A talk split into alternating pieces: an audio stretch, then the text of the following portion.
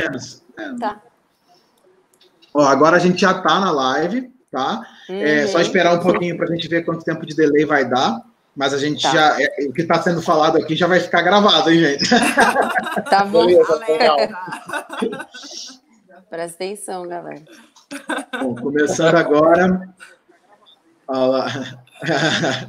Bom, boa noite, galera. Estamos aqui no terceiro Bora Talks. É, hoje a gente trouxe um tema que a gente, conversando entre os amigos, a gente começou a achar que era um pouco mais relevante para esse momento. O pessoal está uhum. aí já um mêsinho de quarentena ou mais, né, dependendo de quanto tempo você começou. É. Já está todo mundo bem estressado, bem cansado. E aí a gente achou um tema legal que é o seguinte: o que você está fazendo para manter a sanidade nesse momento de quarentena? E aí a gente está aqui com nossos três amigos do, do nosso grupo. É, vou deixar vocês se apresentarem, como vocês acharem melhor, a ordem não, não tem problema, mas quem quiser começar, manda ver, galera. Bom, Oi, gente. Ladies first. Ladies ah, first. tá bom. Oi, gente, eu sou Daniele Coelho, eu sou publicitária, sou planejamento, sou planner. É, eu estou aí nessa área faz uns, alguns anos. Eu tenho uma vida dupla, que eu também sou cantora. E aí eu vivo dividindo a minha vida nessa nessa rotina, rotina de agência e rotina de cantora. Então, às vezes eu saio da agência e vou gravar, por exemplo, para o estúdio. E aí eu fico nesse rolê aí, de vez em quando faz showzinho.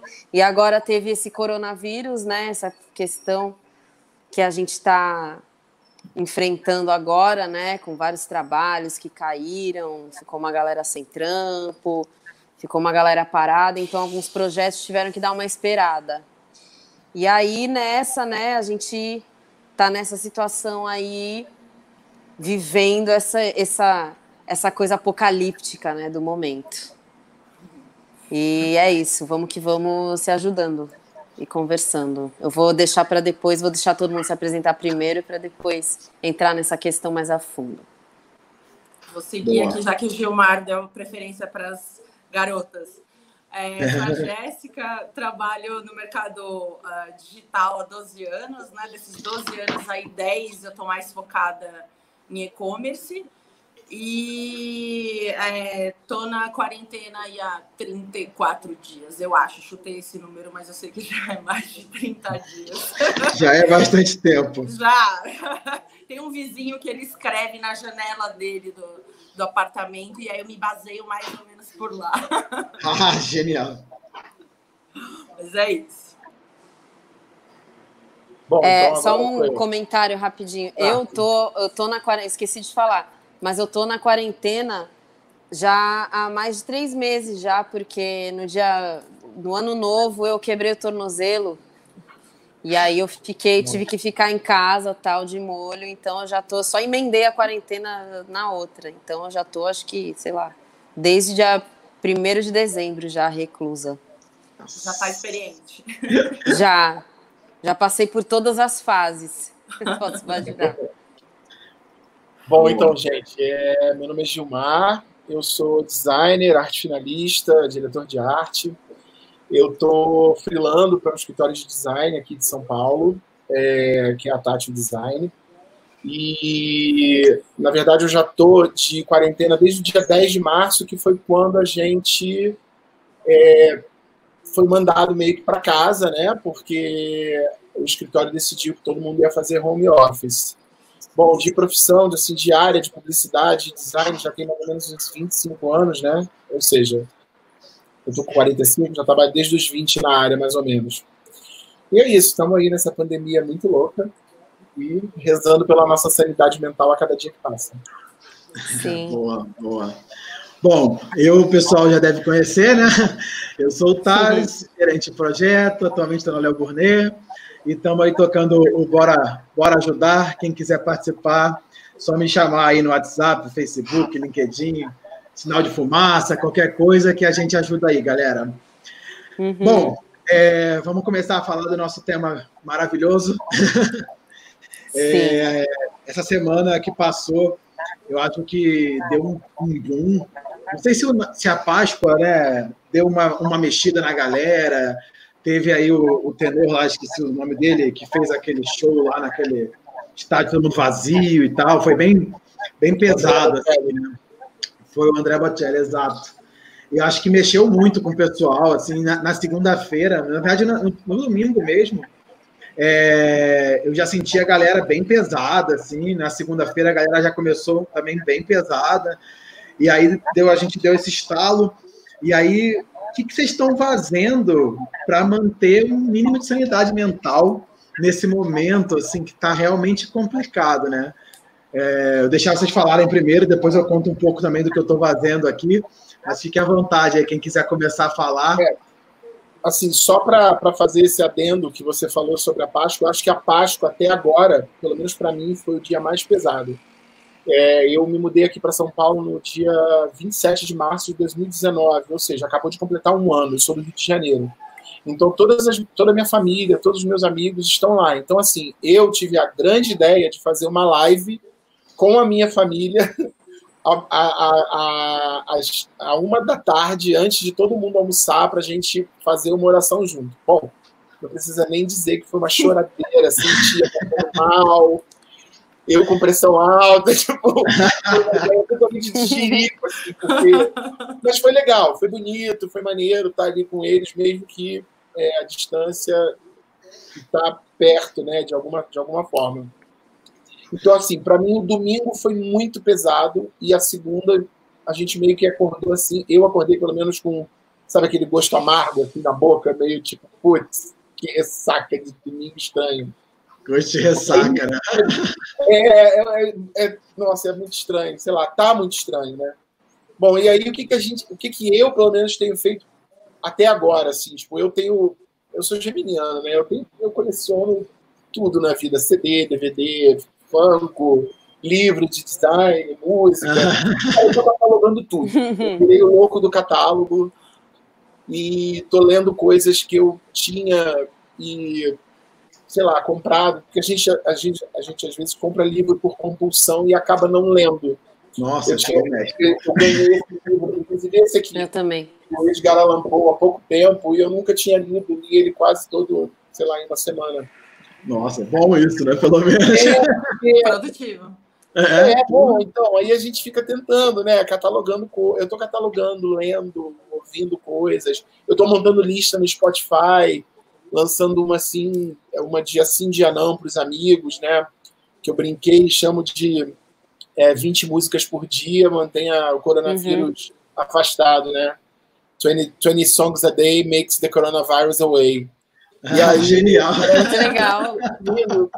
Dá feedback, tipo, ah, faz mais, não, não para. E eu, eu sou ex-DJ, então eu me empolgo.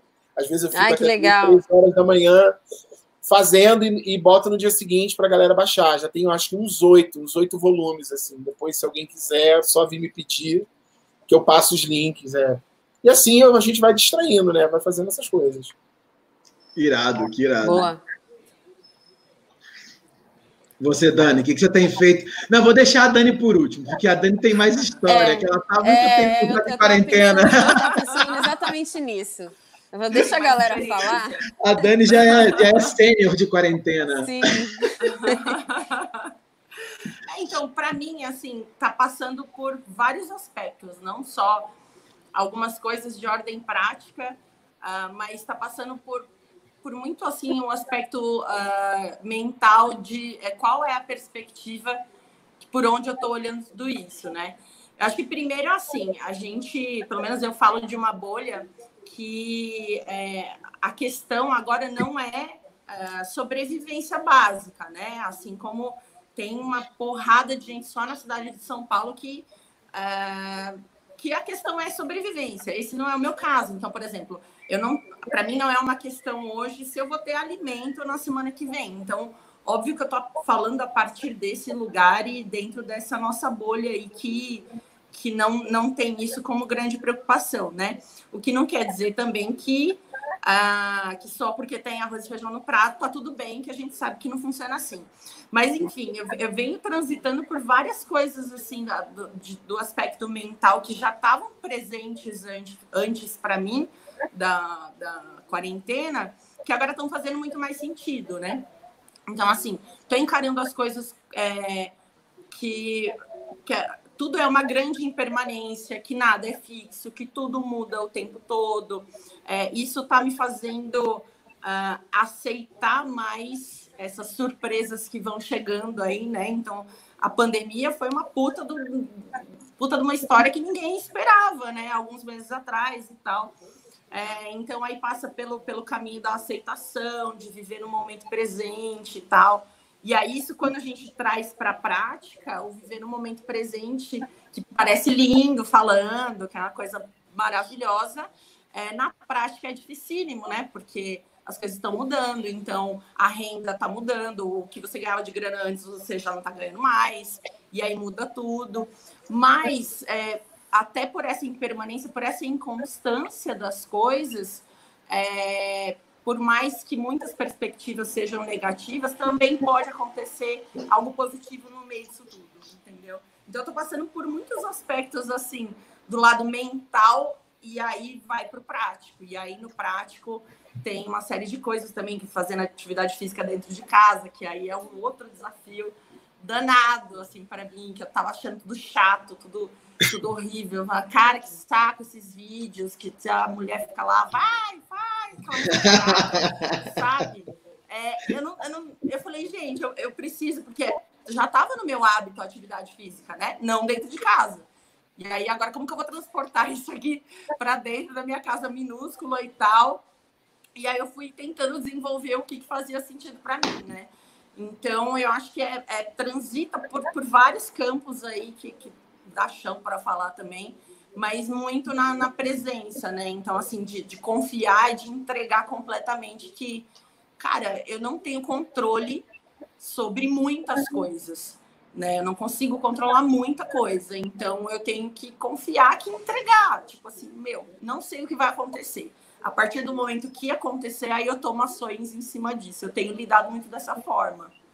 É, a gente está tendo que praticamente é, reaprender é, a, a, a, viver, né? Porque a gente nunca passou por isso e a gente está tendo que aprender a, a, a, não sei, não sei vocês, mas eu moro sozinho. Eu estou tendo que literalmente aprender a conviver só comigo mesmo. Então assim, é um exercício de autoestima, de self-loving e por aí vai, assim.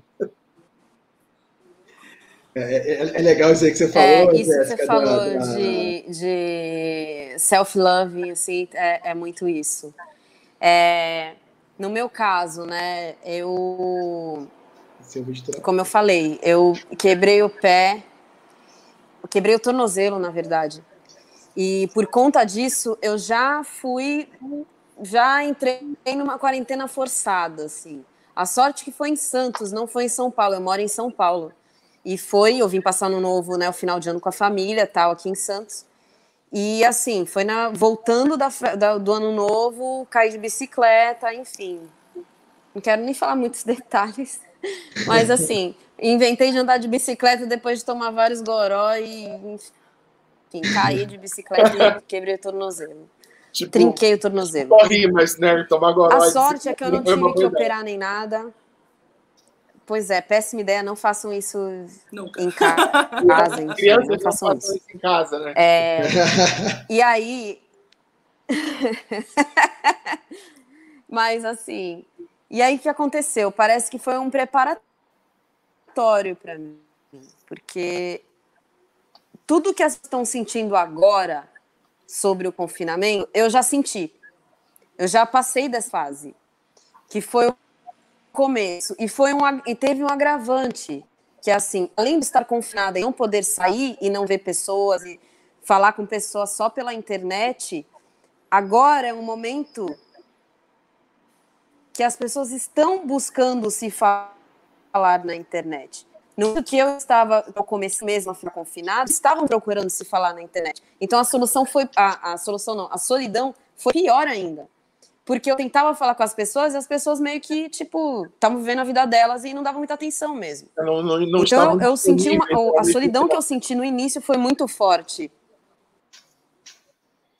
É, então, assim, é, além de tudo isso, eu senti a solidão e a dependência, porque até para eu comer, o meu pai tinha que trazer para mim.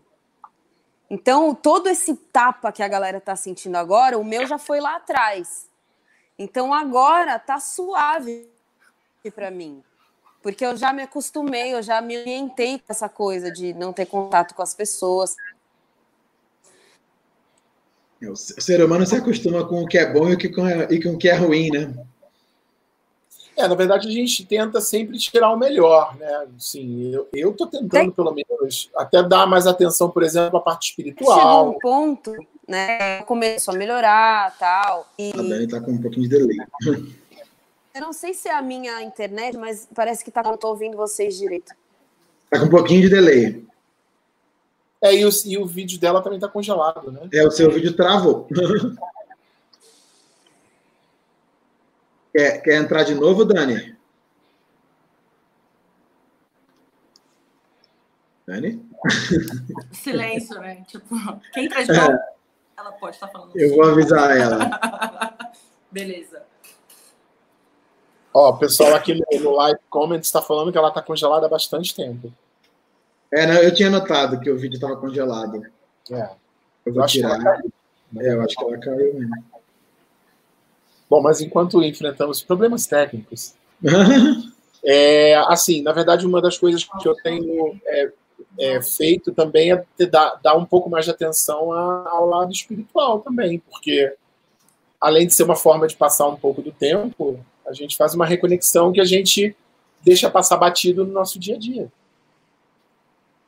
Sim, total. É, é uma parte até que eu, que eu ia comentar também, é, que aí é uma questão muito individual e tal, né? A fé de cada um, se tem, se não tem, enfim, eu não tenho religião, mas eu tenho uma, uma fé que eu até estava falando sobre isso hoje com uma pessoa que é um negócio que, assim, ele simplesmente é interno mesmo, ele vem de dentro para fora, que é a certeza, assim, cara, vai dar tudo certo, entendeu? É, vai, é, é as coisas vão se encaixar, por mais que façam alguns caminhos, assim, diferentes do que a gente queria, do que a gente imaginava.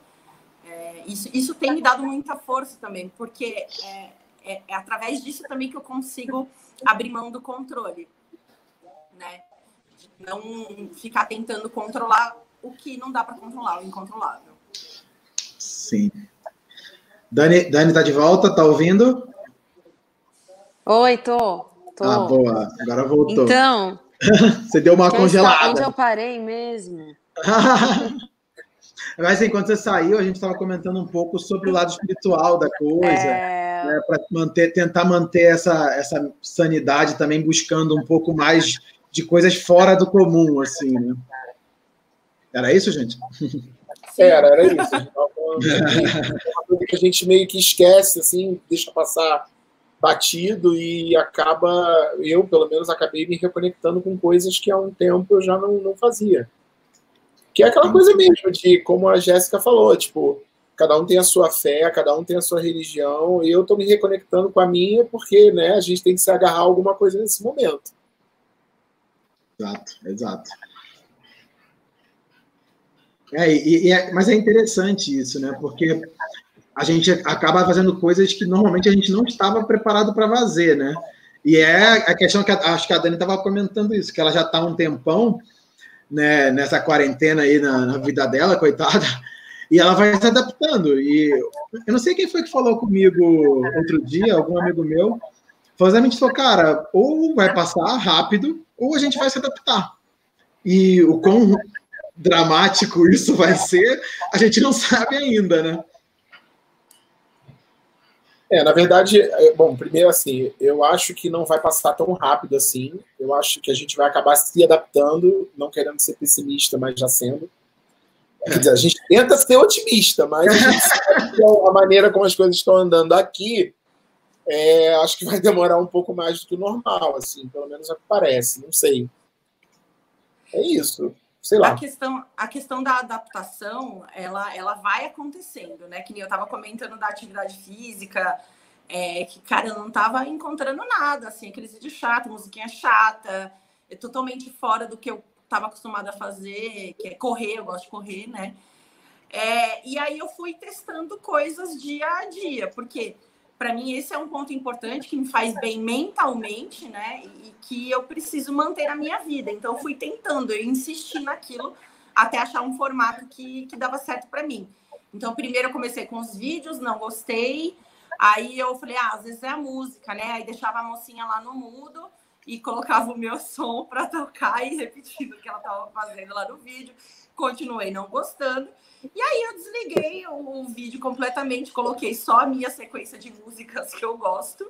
E como eu já tinha aprendido alguns movimentos lá do, do exercício através do vídeo, eu saio dançando que nem doida e, e fazendo agachamento no meio. E aí tem horas assim que eu, que eu olho para mim mesma e falo assim, gente, eu tô muito ridícula. E aí eu começo a dar risada. Então, assim, mas tá funcionando para mim. Eu tô conseguindo fazer atividade física todo dia dentro de casa, sabe? É, tá aí uma coisa que eu, que eu, eu acho que eu vou ter que acabar entrando nessa, porque eu, eu, eu, eu reparei uma coisa muito estranha essa semana. Assim, eu procuro quase não sair de casa mesmo, assim, é só mercado e quando tem alguma consulta médica. É, então, assim essa semana eu reparei é, uma coisa muito estranha, assim, tipo, eu estava há mais ou menos uns oito dias sem sair de dentro do apartamento. E aí eu dei um pulo no, no mercado. Eu voltei com a minha perna doendo. Nossa. Cara, sedentarismo. Mano, eu acho que eu fico Porque, olha, eu fiquei preocupado. Aí eu já comecei a ver assim, sabe, tipo, sei lá, uns aplicativos, pagar aqueles aplicativos para fazer coisa certa para ter dieta também. A dieta eu já até comecei a fazer e está até super dando certo. Assim, é, eu, uma coisa que mudou muito na minha vida é que assim, eu não cozinho. Eu não sei fazer nem ovo frito. E eu estou aprendendo. então, assim, aí eu comprei, comprei uma air fryer, comprei e, e, tipo, mudou minha vida. Já tem dois dias a Air Fryer é tudo pra mim. a Air Fryer é tudo pra mim, sério. Tipo, dá pra fazer pudim. Cara, dá pra fazer pudim na Air Fryer, sério. Tipo, pudim? Dá, eu gente, eu descobri um. Depois eu passo, tá? Quem quiser. tem um blog. Link é um nos blog comentários, né? Sete anos no ar e o cara faz tudo na Air Fryer. Simplesmente tudo. É incrível. Utilidade pública, gente, é sério. Nossa, pudim na Air Fryer. Nossa! Esse é. O quindim, o cara fez quindim na Air Fryer. Tipo, mano, acabou minha vida. Quer dizer, começou. Não, agora então, assim, é, é, é... Mas é, é, é, e, isso faz parte do quê? Também faz parte da distração. É, é fazer coisas que você não faz. Eu, eu não cozinhava, eu cozinhando, tô sei lá, inventando. Agora, esse lance de ter ido no mercado e ter voltado, tipo, numa distância de 300 metros, sentindo dor na perna, assim, não, não, não pode, tá, tá muito errado isso. Não, eu, por ser bariátrico, né, eu, eu tô bem focado em, em treinar, assim. E eu, em casa, eu continuo mantendo minha, minha rotina como se eu estivesse indo trabalhar. A única diferença é que eu não saio de casa. Então, todo dia eu acordo 8, 8, 8, 8 e meia, tomo meu café da manhã de bariátrico, é, aí eu vou, tomo banho, sento na mesa, começo a trabalhar. Aí 11 e meia, tomo meu pré-treino, meio-dia treino, uma e meia, duas horas acabo o treino, tomo banho e tal. Então, assim, tá rotinazinha bonitinha. Depois eu posso indicar para vocês os apps que eu estou usando, que eu estou achando maravilhoso. Né? Eles são melhores que a ah, academia, ah, então, é, então, tem aspectos, tem aspectos maravilhosos assim, de, de fazer exercício em casa, que eu fui descobrir depois de ter ficado muito bravo, assim, falando assim, ah, não tá dando certo isso para mim, mas tem vários aspectos, por exemplo, que eu tô adorando treinar de top, cara, porque eu vou pra academia de top e tal, só, né? Coloca a camiseta e tal por cima. Mas sim, eu tô na minha casa, eu tô treinando só de top e achando maravilhosa. a autoestima tá lá no talo. tá no talo. Sociedade não vem me infectar de novo. Pra mim, o melhor meme de toda a quarentena é aquela do a mulher dançando pra cair o cara comendo Nutella, né, Brad? Porque o cara fica felizão. É genial, ela dá uma tremidinha, o cara tremidinha. Agora, é, observando a fala de todos vocês, olha que coisa engraçada. É, é um aspecto engraçado. A gente, a vida inteira, é, reclamou da rotina. E agora a gente está adepto à rotina. Pode crer. Muito louco isso. Né? A gente sempre reclamou, tipo, putz, ah, não, tem que fazer alguma coisa diferente para a gente não cair na rotina. Não, agora a gente está buscando a rotina para cair na sanidade mental. É, eu, eu assim, eu, Thales, assim como você, eu como sou um pouco indisciplinado com, com, com home office, eu faço um esquema, assim, eu acordo, eu tomo banho, eu passo gel no cabelo, eu arrumo meu cabelo, me arrumo para trabalhar. Porque ah, é.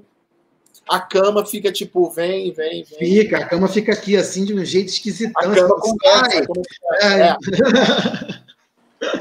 é, ah, é. difícil. Ô, Dani, você está conseguindo ouvir melhor a gente agora? Acho que não. Putz, acho que ela congelou de novo. É. Ela congelou, ela congelou. Um dos novos passatempos da Dani é brincar de estátua na live. é, tipo, é, ela, que ela falou, voltou. Né? que merda. Cara, esse, esse Porque a gente testou, né? Pode falar, Thales. Não só comentando isso que a gente testou, né, antes e tal, é, não tem é, jeito. Pois é, não, é, tudo certo. Esse lance da rotina, eu tenho uma relação um pouco diferente, assim, porque eu, antes de tudo isso, né, e até bem antes, inclusive, que eu estava no, no mundo corporativo totalmente inserida, assim, no mundo corporativo, hoje meu trabalho é um pouco diferente, eu já questionava muito a, a questão de, cara, é, será que todo mundo que está dentro das empresas nesse exato momento, todas funcionam melhor nesse horário? É, será que esse modelo é o que serve para todo mundo, sabe? Então, assim, eu já vinha me questionando há, muito tempo disso, do, da rotina e tal. Então, no meu caso, eu, eu não mantenho essa rotina assim, todos os dias eu acordo no mesmo horário e faço a, sequência de coisas, até porque ah, o meu trabalho ele é, tem dias e horários alternados, né? Então, tem uma consultoria que eu faço às segundas e é, do dia inteiro e a terça é só na parte da tarde. Então, eu tenho essa mudança uh, dentro do meu próprio trabalho. Então, eu tenho me permitido também aproveitar esse tempo de outra forma, porque às vezes está rolando assim que eu tô com vontade de escrever à noitão, sabe? É, mas aí, tudo bem, já é na parte mais do hobby, não é tão voltado para o trabalho. Às vezes surge alguma ideia do trabalho também à noitão, e aí eu pego isso. E é assim, só tem que tomar cuidado também com algumas coisas, né? É, eu estava lendo bastante sobre dicas de home office, que não sei o que e tal, mas porque eu também já estava nesse modelo antes. É, e tem uma que fala que assim, você tem que tomar cuidado para você ter o horário de parar de trabalhar.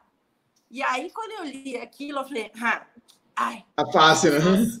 É, tipo, o povo workaholic falando lá do, do home office que você não vai parar de trabalhar. Mas, assim, tem hora que, que realmente você tem que estipular um negócio, assim, um horário, assim, cara, não trabalho depois de tal horário. Pelo menos para mim. Porque no comecinho, eu, eu tava sentindo que eu não tava desligando. Então, eu tava trabalhando direto.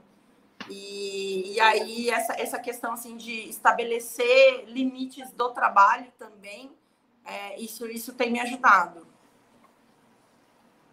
É, eu, eu já trabalhei muito tempo de frila, né? E quando eu estava de frila, é, ficava em casa, né? Home office, né?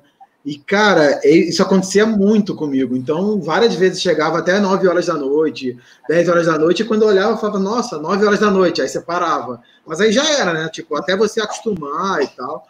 É, muita gente queria, né? nessa época, muita gente comentava, falando assim, ah, sai, vai para um Starbucks e tal. Só que eu nunca fiz isso. Eu achei, sempre achei muito, muito doido, tipo, ter que sair de casa para poder não trabalhar mais, né? Eu sempre tentei manter a minha é, postura, vamos dizer assim, de horários e tal, mas não dava. Era uma coisa que a gente vai se perdendo e tal, e vai indo, né? Ad eterno mesmo. É, porque a gente está dividindo, a gente está compartilhando o mesmo espaço, é, tanto para trabalho quanto para o seu momento de descanso, né? Não estou falando que está todo mundo trabalhando no quarto, mas assim, é a mesma casa. Então, a nossa, eu acho que a nossa percepção de espaço, ela teve uma mudança considerável agora. Então, se não organizar essa parte, assim, pode ser que a gente entre num looping, tipo, cara, tô trabalhando muito e na hora que você vê, você já tá extremamente cansado, já tá exausto, né? É engraçado, eu tenho uma percepção diferente, mas eu acho que é porque eu ainda, provavelmente, ainda não recebi esse tranco todo, assim. Por quê? Porque, para mim, o trabalho, pelo menos o trabalho que eu estou fazendo agora, além de ser trabalho, é uma coisa que eu, que, eu, que, eu, que eu gosto muito, eu sou apaixonado, e me serve como distração. Então, às vezes, é, ontem, por exemplo, eu fui até uma hora da manhã. Fiquei cansado? Fiquei. Beleza. Mas é uma coisa que me distrai mas eu entendo que a gente precisa é, é, é separar as coisas. Assim. Tem a hora que tem que realmente dormir, porque principalmente a gente está nesse, nesse esquema de ociosidade dentro de casa, dentro do confinamento, de um espaço só, e, e não ter também uma regra para dormir, que é a hora que o corpo realmente desliga, é perigoso também. É, isso aí é engraçado, porque acho que daqui todo mundo está trabalhando agora, né? Em casa, né? Óbvio, mas está todo mundo trabalhando. É, nem tinha pensado nisso, porque eu não sei o que é pior. Você está trabalhando, estar muito trabalho, ou não ter nada. Né? Porque ah, sempre pior é não ter nada. Exato, porque aí você vai ficar 24 horas naquele estresse e tal. E é uma, tipo, ah, você liga a televisão, só passa sobre isso, o mesmo tema, né? Aquela coisa que o pessoal fica mais louco ainda. Né? É, então, outra coisa também que eu tive que tomar uma atitude aqui comigo mesma é de restringir o acesso à notícia. Ah, isso eu terei. De verdade terei. mesmo, porque, cara, tá, chegou a me fazer mal fisicamente no, nos primeiros dias, assim, né? Então, já é uma situação completamente nova pra gente. Aí você fica sendo bombardeado. É, fora que, assim, a gente tem acesso a essas notícias mesmo quando a gente não tá buscando por elas, né?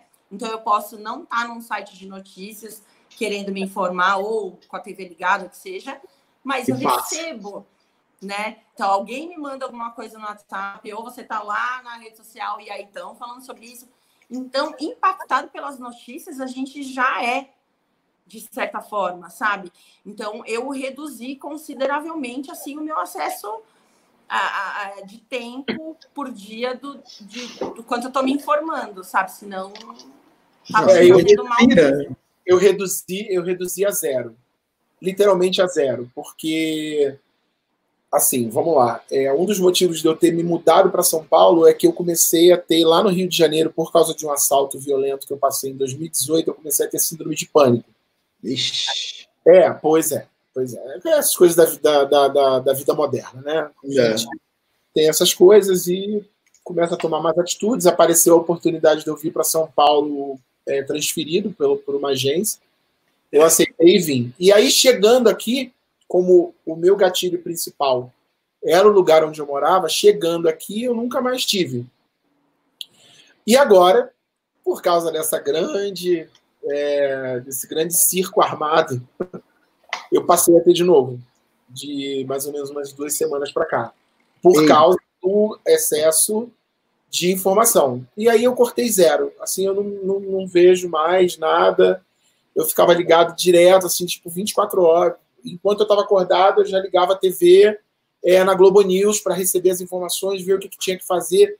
E aí você vai percebendo que, na verdade, isso vai te contaminando muito mais. Mais ainda. Mais ainda. Muito. Mexe completamente com a energia. Crises de pânico, assim, bizarras, dentro de casa sozinho. Eu pensei assim, ah, legal, eu vou ter é, crise de pânico. A crise de pânico, não sei se, né? Espero que ninguém tenha tido, mas para algumas pessoas parece que você está tendo um infarto. E não é o momento de você ir para o hospital, gente. Não é o momento. Não é o momento. Então, assim, o que eu menos quero agora é ter alguma coisa que me vai levar para o hospital, né? Por questões óbvias. Claro. E eu pensei assim, ah, quer saber? Dane-se, o que tiver que ser vai ser, eu vou me isolar e é isso que interessa. E chegam algumas coisas, mas por amigos, é, informação e tal, mas assim, tipo, Globo News, tipo, já era, chega, não, não, não vejo é, mais. É. Eu só dou uma olhadinha para saber se acontece alguma coisa assim. Acabou a quarentena. Aí, beleza. Não, acabou, então deixa. Eu já nem olho mais e vamos embora para a próxima, porque senão ferrou, Brasil. Ferrou. Olha, a gente está chegando aqui a mais ou menos 30 minutinhos. Acho que já é uma hora boa para a gente olhar as perguntas que estão chegando. É legal que já tem uma pergunta aqui que casa bem com, com o que você estava falando, Gil, que é o seguinte: é uma pergunta do Maurício, ó, o Maurício é um lado do nosso grupo. Misturar trabalho e vida pessoal pode ser uma solução para manter a sanidade mental? Hashtag amo um grupo. Um grupo. Olha, eu, bom, eu posso já dar uma resposta que, pelo meu ponto de vista, sim, mas eu também descobri que apesar de, de, de, de dar para misturar, mesmo dando, mesmo misturando, tem que ter uma certa regra. Mas dá, dá sim. Eu, aliás, eu não tenho nem como separar as duas, porque, como eu falei, eu moro num apartamento muito pequeno, onde eu, traba onde eu trabalho e durmo é mais, é mais ou menos no mesmo lugar. Então, sei lá, é o que tem para hoje e a gente tem que se adaptar da melhor maneira possível. É, eu, eu, já, eu já penso diferente. Eu penso assim, para mim, não. não, não funciona eu misturar a minha vida pessoal é, com o trabalho, sei lá, seja em relação ao tempo, seja em relação a outros aspectos, é, porque a minha relação com o trabalho, mas aí a minha forma de, de, de lidar também, ela tem vários momentos assim que, que eu não fico, não me sinto leve, cara, né? Então, que eu tô com uma tensão ali. Então, para mim, se eu não estabelecer é, direitinho aí onde começa uma coisa, onde termina, é, que momento que eu vou trabalhar, que momento que eu vou desligar, para mim complica, né? Então, é, realmente a parte da, de, de ter mais coisas para fazer é uma uma distração aí porque a gente fica focado em outros assuntos, né? Mas para mim se torna exaustivo. Então, para mim não funciona assim eu ficar completamente imersa no trabalho, não. É, eu não, fico, assim, eu não fico completamente imerso no trabalho, mas eu não me incomodo de, por exemplo, é, sei lá, ir além, né? Até porque estamos com tempo, né? Lá, eu, eu, não sei, eu, não sei, explicar. Eu, eu, eu para mim, eu não, eu não tenho problema. Se eu tiver que ficar até 10, 11 horas trabalhando, de boa, é uma distração. Eu, eu considero isso. E aí acabou de fazer o trabalho, banho, cama às vezes nem TV, já é direto no Rivotril e cama. Porque sim, Rivotril virou muleta. Desculpa trazer Rivotril e efeito total, porque não dá. Não, uma coisa que eu não consigo entender é como as pessoas estão conseguindo fazer cursos nesse momento, porque assim, tudo bem que eu estou trabalhando e tal, não teria mesmo tempo. Mas eu acho que se não tivesse tempo, eu não teria cabeça para fazer o curso, sabe? Tipo, olha, se eu tivesse é... tempo, eu acho que eu faria, mas eu não tenho. É, né? Então, eu, mas é, é, eu, assim, realmente ficar em casa esse tempo, assim, para mim, eu já estou num momento bem, bem tenso, assim, bem estressado. É, quem me conhece mais, assim, pessoalmente, sabe que eu sou uma pessoa muito sociável, muito comunicativo e tudo mais. Então, assim, é muito difícil ficar em casa, tá? só eu e minha esposa, meus cachorros aqui, 100% do tempo. É, a gente ficou, eu fiquei, sei lá, 20 dias sem sair de casa. E aí ontem eu falei, cara, não aguento mais, eu vou sair para correr em casa, porque eu, vou sair para correr aqui em volta do quarteirão, porque eu tô surtando, sabe? Assim, é, é muito bizarro. É, hoje até vi uma, uma, conhecida no Instagram, fez um post né, falando das, das dificuldades das outras pessoas e tal. E é nítido, óbvio, nem, nem tenho a menor dúvida que as pessoas que têm que trabalhar, por exemplo, no mercado, alguma coisa, têm outras dificuldades, eu não tenho a menor dúvida disso. Mas cada um tem as suas dificuldades, né? Então, assim, é, realmente ficar em casa está sendo uma, uma transformação na minha cabeça e estou torcendo cada dia para passar. E eu acho que eu estou ocupado, assim, eu estou 100% do tempo muito ocupado. Quem me conhece também sabe, eu faço um trilhão de coisas ao mesmo tempo. É, eu praticamente não fico em casa assim, ah, estou de perna para o ar. Impossível, né? Então, e mesmo assim, minha cabeça está mexida, mexida para cacete, sabe?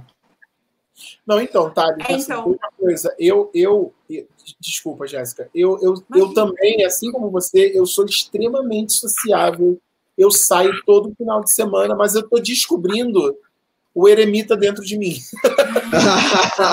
é, assim, cara, eu, eu sou daquele que, tipo, cara, eu adoro uma balada, eu adoro um bar, eu adoro estar cercado de amigos. Isso tudo. Mas eu também estou descobrindo que, para mim, está sendo de boa. É claro que tem dias e dias. Tem dias que eu quero dias, levantar, eu abro a janela, dá vontade de berrar. Outro dia eu abri e berrei. E, tipo, nossa, deu uma, ó, uma limpada boa.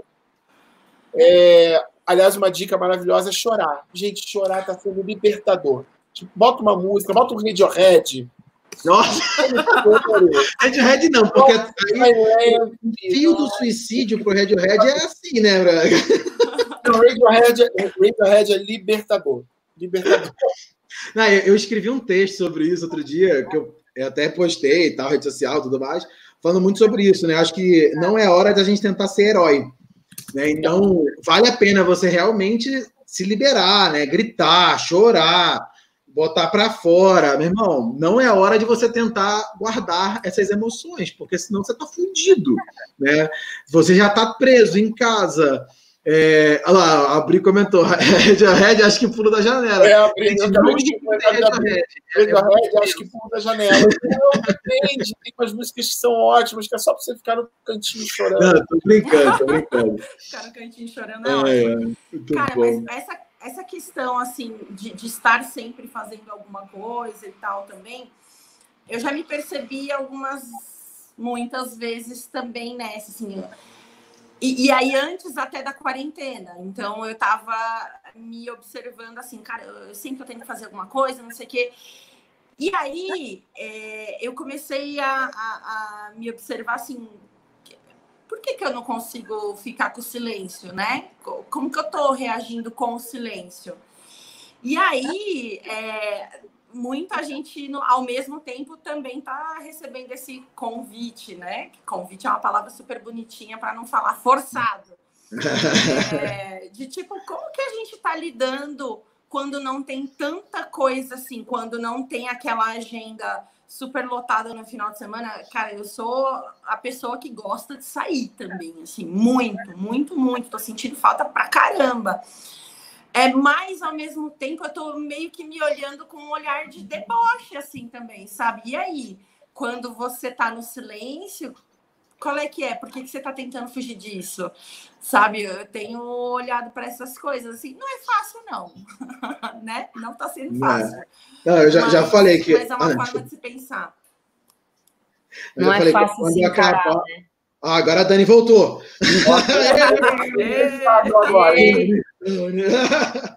Vamos lá, Dani, fala você. É, sua vez, você voltou. Agora é só, sua vez. gente, então. Ô, Dani, a gente é... entrou aqui no assunto que foi o seguinte: a gente já entrou nas perguntas, tá? Uhum. E aí a gente agora estava falando de uma pergunta que foi bem interessante do Maurício, que foi o seguinte: misturar trabalho e vida pessoal pode ser uma solução para manter a sanidade mental? Hashtag amo um grupo. Essa é muito importante falar hashtag. É, então, eu gosto muito de tomar cuidado quando a gente fala em relação a misturar trabalho com vida pessoal. Eu não vejo o home office dessa forma. Boa. Até porque eu acho que acaba ficando uma coisa meio uh, desorganizada, digamos assim. E eu, capricorniana que sou, apesar de não parecer, mas eu, eu gosto de me organizar nesse sentido. Pra, justamente para não surtar. Porque senão a gente acaba entrando numa onda de ah, beleza, eu trabalho por entrega. E aí, quando você vê, você está trabalhando duas horas da manhã de pijama, sem tomar banho, entendeu? E isso, com o passar do tempo, vai causando uma deprê, você vai sentindo um cansaço maior. Então, uma coisa que ajuda a manter a minha sanidade nesse momento em relação a trabalho é, primeiro, uma é lembrar da seguinte lição, que foi a maior lição que eu tive já desde dezembro para cá, que é: não existe estabilidade. Não existe. Eu achava que eu tinha uma carreira estável, que por mais que eu, sei lá, saísse de um trabalho, sempre aparecia outro em seguida, porque, né, já tenho uma carreira consolidada e tudo, não fico muito tempo sem trabalhar. Então, essa crise foi um momento que mostrou para mim que assim, meu amor, por mais que você tenha um currículo excelente, que você tenha uma carreira consolidada, pode acontecer um apocalipse louco e você ficar sem trabalhar, cara. Literalmente uma Entendeu? E foi exatamente o que aconteceu comigo. Assim, eu tava numa transição de uma agência para outra, e aí de repente, pá, quebrei o pé, e aí, pá, é, quarentena e tudo mais. Eu tava num frila que ia virar um emprego fixo, aí no fim acabou virando só o frila e acabou, e agora acabou o trabalho, agora ferrou, agora não sei o que vai ser meus próximos meses. Mas justamente também por conta dessa preocupação, eu tento manter uma regra, né? Tipo assim, que é. Eu, eu não lembro, acho que foi o Thales que estava falando. Eu tento manter essa rotina assim, de tentar acordar cedo, acordar, tomar um banho, botar uma roupa, como se eu fosse sair para trabalhar, e manter o horário comercial para trabalhar. Isso é muito importante. Boa. Escolher um canto da casa. É bobo, se você vem em qualquer site sobre home office, eles vão estar tá dando exatamente essas dicas que eu estou falando, que é até um clichê, mas é real, funciona. Porque você precisa, de fato, separar o seu profissional da sua vida pessoal, mesmo você tendo que trabalhar em casa.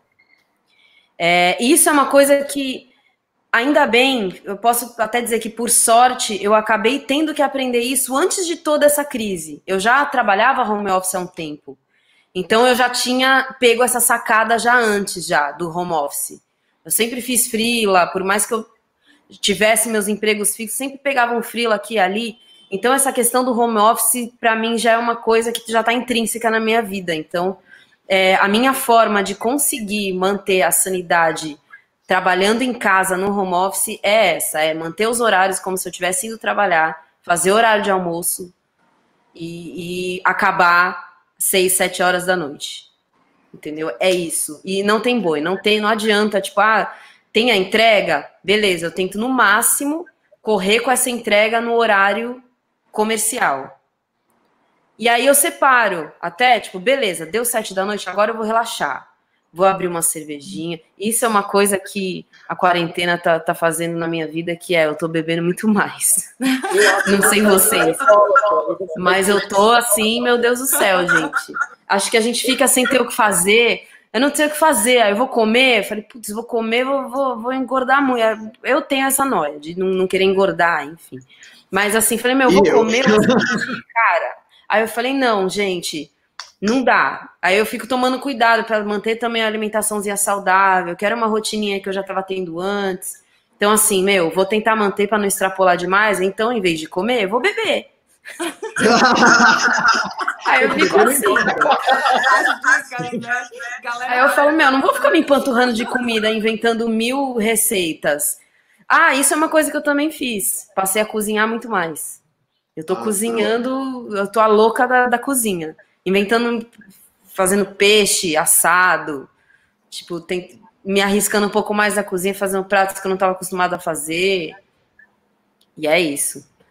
Eu acho que, não sei se responde a sua pergunta, mas o que eu faço para conseguir conciliar e não misturar a vida profissional com a pessoal nesse período de quarentena, que é muito fácil a gente fazer isso, é tentando não ficar o dia inteiro de pijama.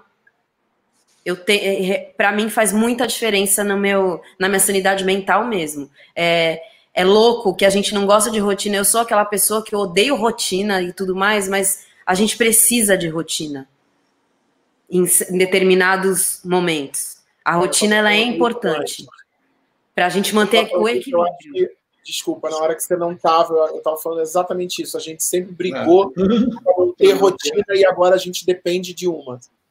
Sim, porque se fica, né, tudo muito bagunçado, a gente fica sem referência. É muito louco. A gente fica sem referência. É, e esse período todo que eu fiquei imobilizada em casa foi meio isso. Já, parecia que eu já estava sendo preparada para esse momento. É muito louco. É, eu tenho muita sorte Olha que loucura. Para mim, eu vejo como uma sorte que eu tive. Tipo, quando começou a quarentena, eu já estava há três meses já é, confinada em casa.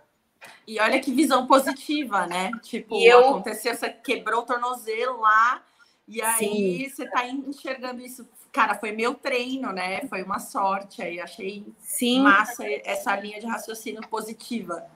E porque eu também tive lições nesse período que agora eu estou vendo a, a utilidade dessas lições que eu aprendi nesse momento. Uma é o que eu falei, não existe estabilidade, meu. Por mais que você planeje a sua vida, a sua carreira, que seus planos estejam dando certo, que, que tudo esteja acontecendo do jeito que você planejou, que é o meu caso, pode acontecer, sei lá, aparecer um vírus do nada. É louco. A gente falando isso é uma coisa que é real, mas, tipo assim, há um ano atrás, se eu falasse um negócio desse, era uma coisa muito hipotética, né? Aparecer um vírus e fica todo mundo de quarentena em casa e de repente, meu, mudou tudo a sua vida. É aquela é. questão da impermanência, né? De aceitar é. que a gente não tem o controle. Não tem, cara. Então, assim, você pode ter seu plano lindão ali traçado, e é bom ter plano para saber para onde você vai caminhar, mas o negócio pode mudar a, a qualquer momento e, e, aceitar isso. A parte de aceitar, aceitar, isso é difícil. Acho que aceitar. É, a perspectiva mais rica é a da Dani, porque isso é muito louco, né? A perspectiva mais rica de, de todos nós aqui é a da Dani, porque ela foi preparada para isso e agora ela está tipo dando consultoria. Né? Não sei se eu, tô nesse patamar, mas o que eu posso falar da minha experiência é, é isso, é assim, aprender a silenciar. É uma coisa, isso é uma coisa louca, porque a gente está em São Paulo, né?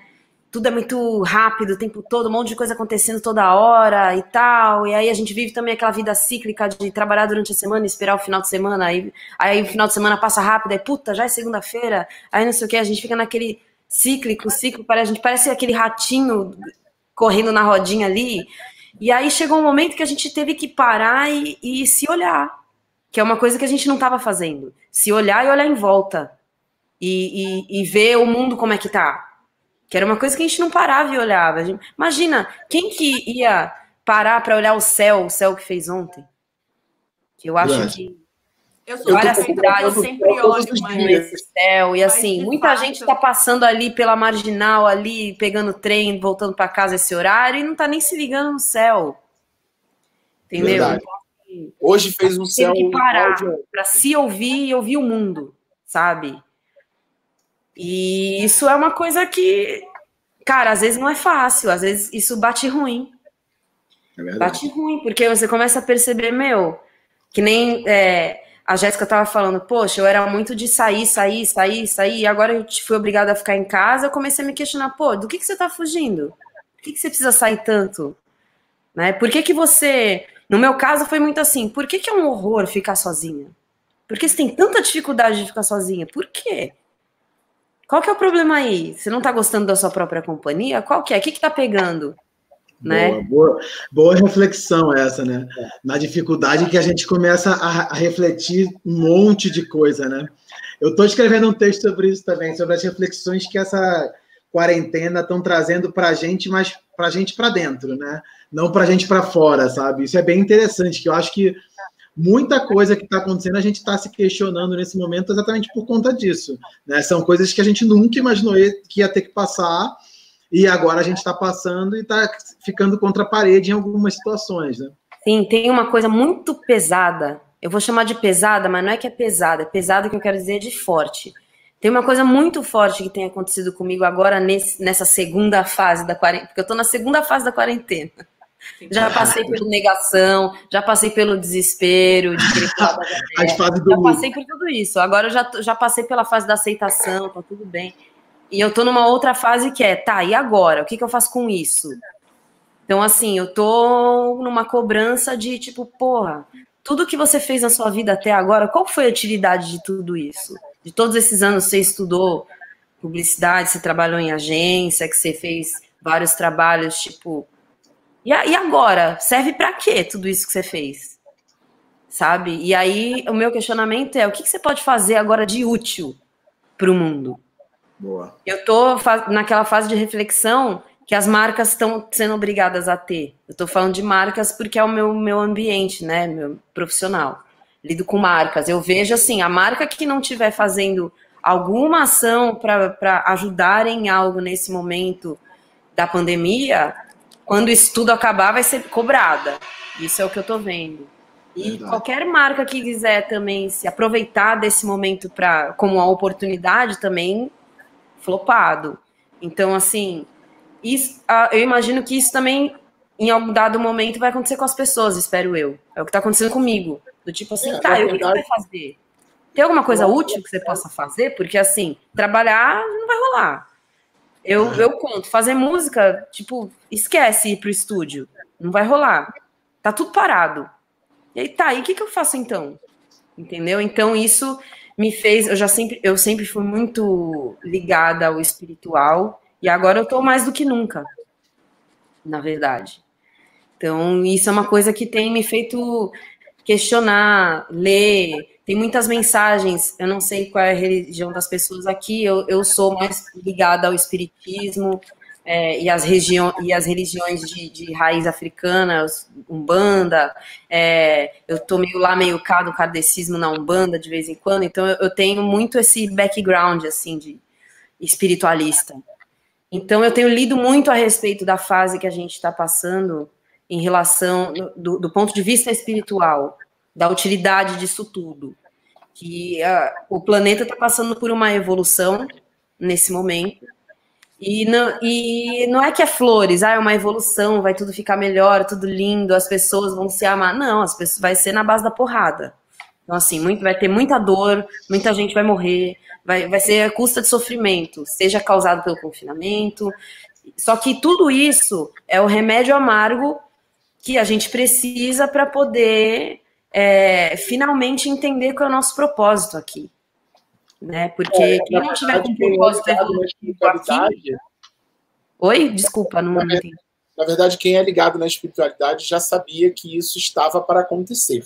Né? Sim, Que esse ano era o famoso ano das 9 mil catástrofes. Então a gente já sabia que ia ser na base da dor. sim. E a impressão que dá é que dessa vez o planeta não aprender, a gente está com os dias contados. Porque a espiritualidade já estava avisando isso a gente há um tempo, né? Isso já está escrito em vários lugares. A gente Sim. que, como você, Dani, eu também sou ligado exatamente na mesma base de religião que você. Uhum. É, então, assim, a, a gente já sabia que ia ser assim, a gente já sabia que ia ser difícil, a gente sabia que ia ser na base da dor, porque, assim, os avisos estão vindo há muito tempo. Olha, se não fizer isso, vai acontecer isso. Então, a gente não fez e aconteceu. Então, agora Cara, vai ter mas- na base da dor. E, infelizmente, não vai parar por aqui. Assim, desculpa, desculpa, gente. Não quero ser um pouco de e trazer essa notícia para vocês, mas não parou por aqui. A gente está só em abril. E eu tenho mais Cara, uma notícia para vocês também. O mundo como a gente conhece já era. Já era. Não vai Já voltar ao era, já era. A gente vai ter que repensar. não, não só da questão espiritual, tecnológica, da- dos formatos de, de trabalhar os processos, vai tudo mudar. A galera tá esperando realmente. Eu vejo as pessoas falando, ah, acho que em maio já volta, talvez. Ah, sei lá, em outubro já volta ao normal. Já era, gente. É, Cara, é tem uma fato. pergunta aqui da. Ana Luísa, que é bem nesse ponto, né, Ana Lu? É, que ela perguntou o seguinte: o que, que vocês acreditam que levaremos para o pós-epidemia? Nossa saúde, principalmente mental, vai sofrer muitas mudanças? Eu acho que casa bem com o que a gente está falando aqui nesse momento, né? Bom, É, eu, acho que as depende de como você relações lidar com tudo isso, na verdade. É, exatamente. Eu, ma- mas assim, eu acho que uma, uma coisa que eu tenho refletido muito e conversado com alguns amigos, inclusive já, é que assim, tudo vai mudar radicalmente, principalmente as relações humanas. Antes a gente se, se contentava com falar com um amigo ou com a família pelo WhatsApp ou pelo Facebook, dar um oi e tal. A gente vai se tornar, e, e graças a Deus, eu acho que a gente vai acabar se tornando mais presenciais. E isso é positivo. Isso é muito positivo, porque assim, ah, muito legal, a tecnologia veio para ajudar, mas, cara, a tecnologia deixou a gente mais frio, mais distante. Total.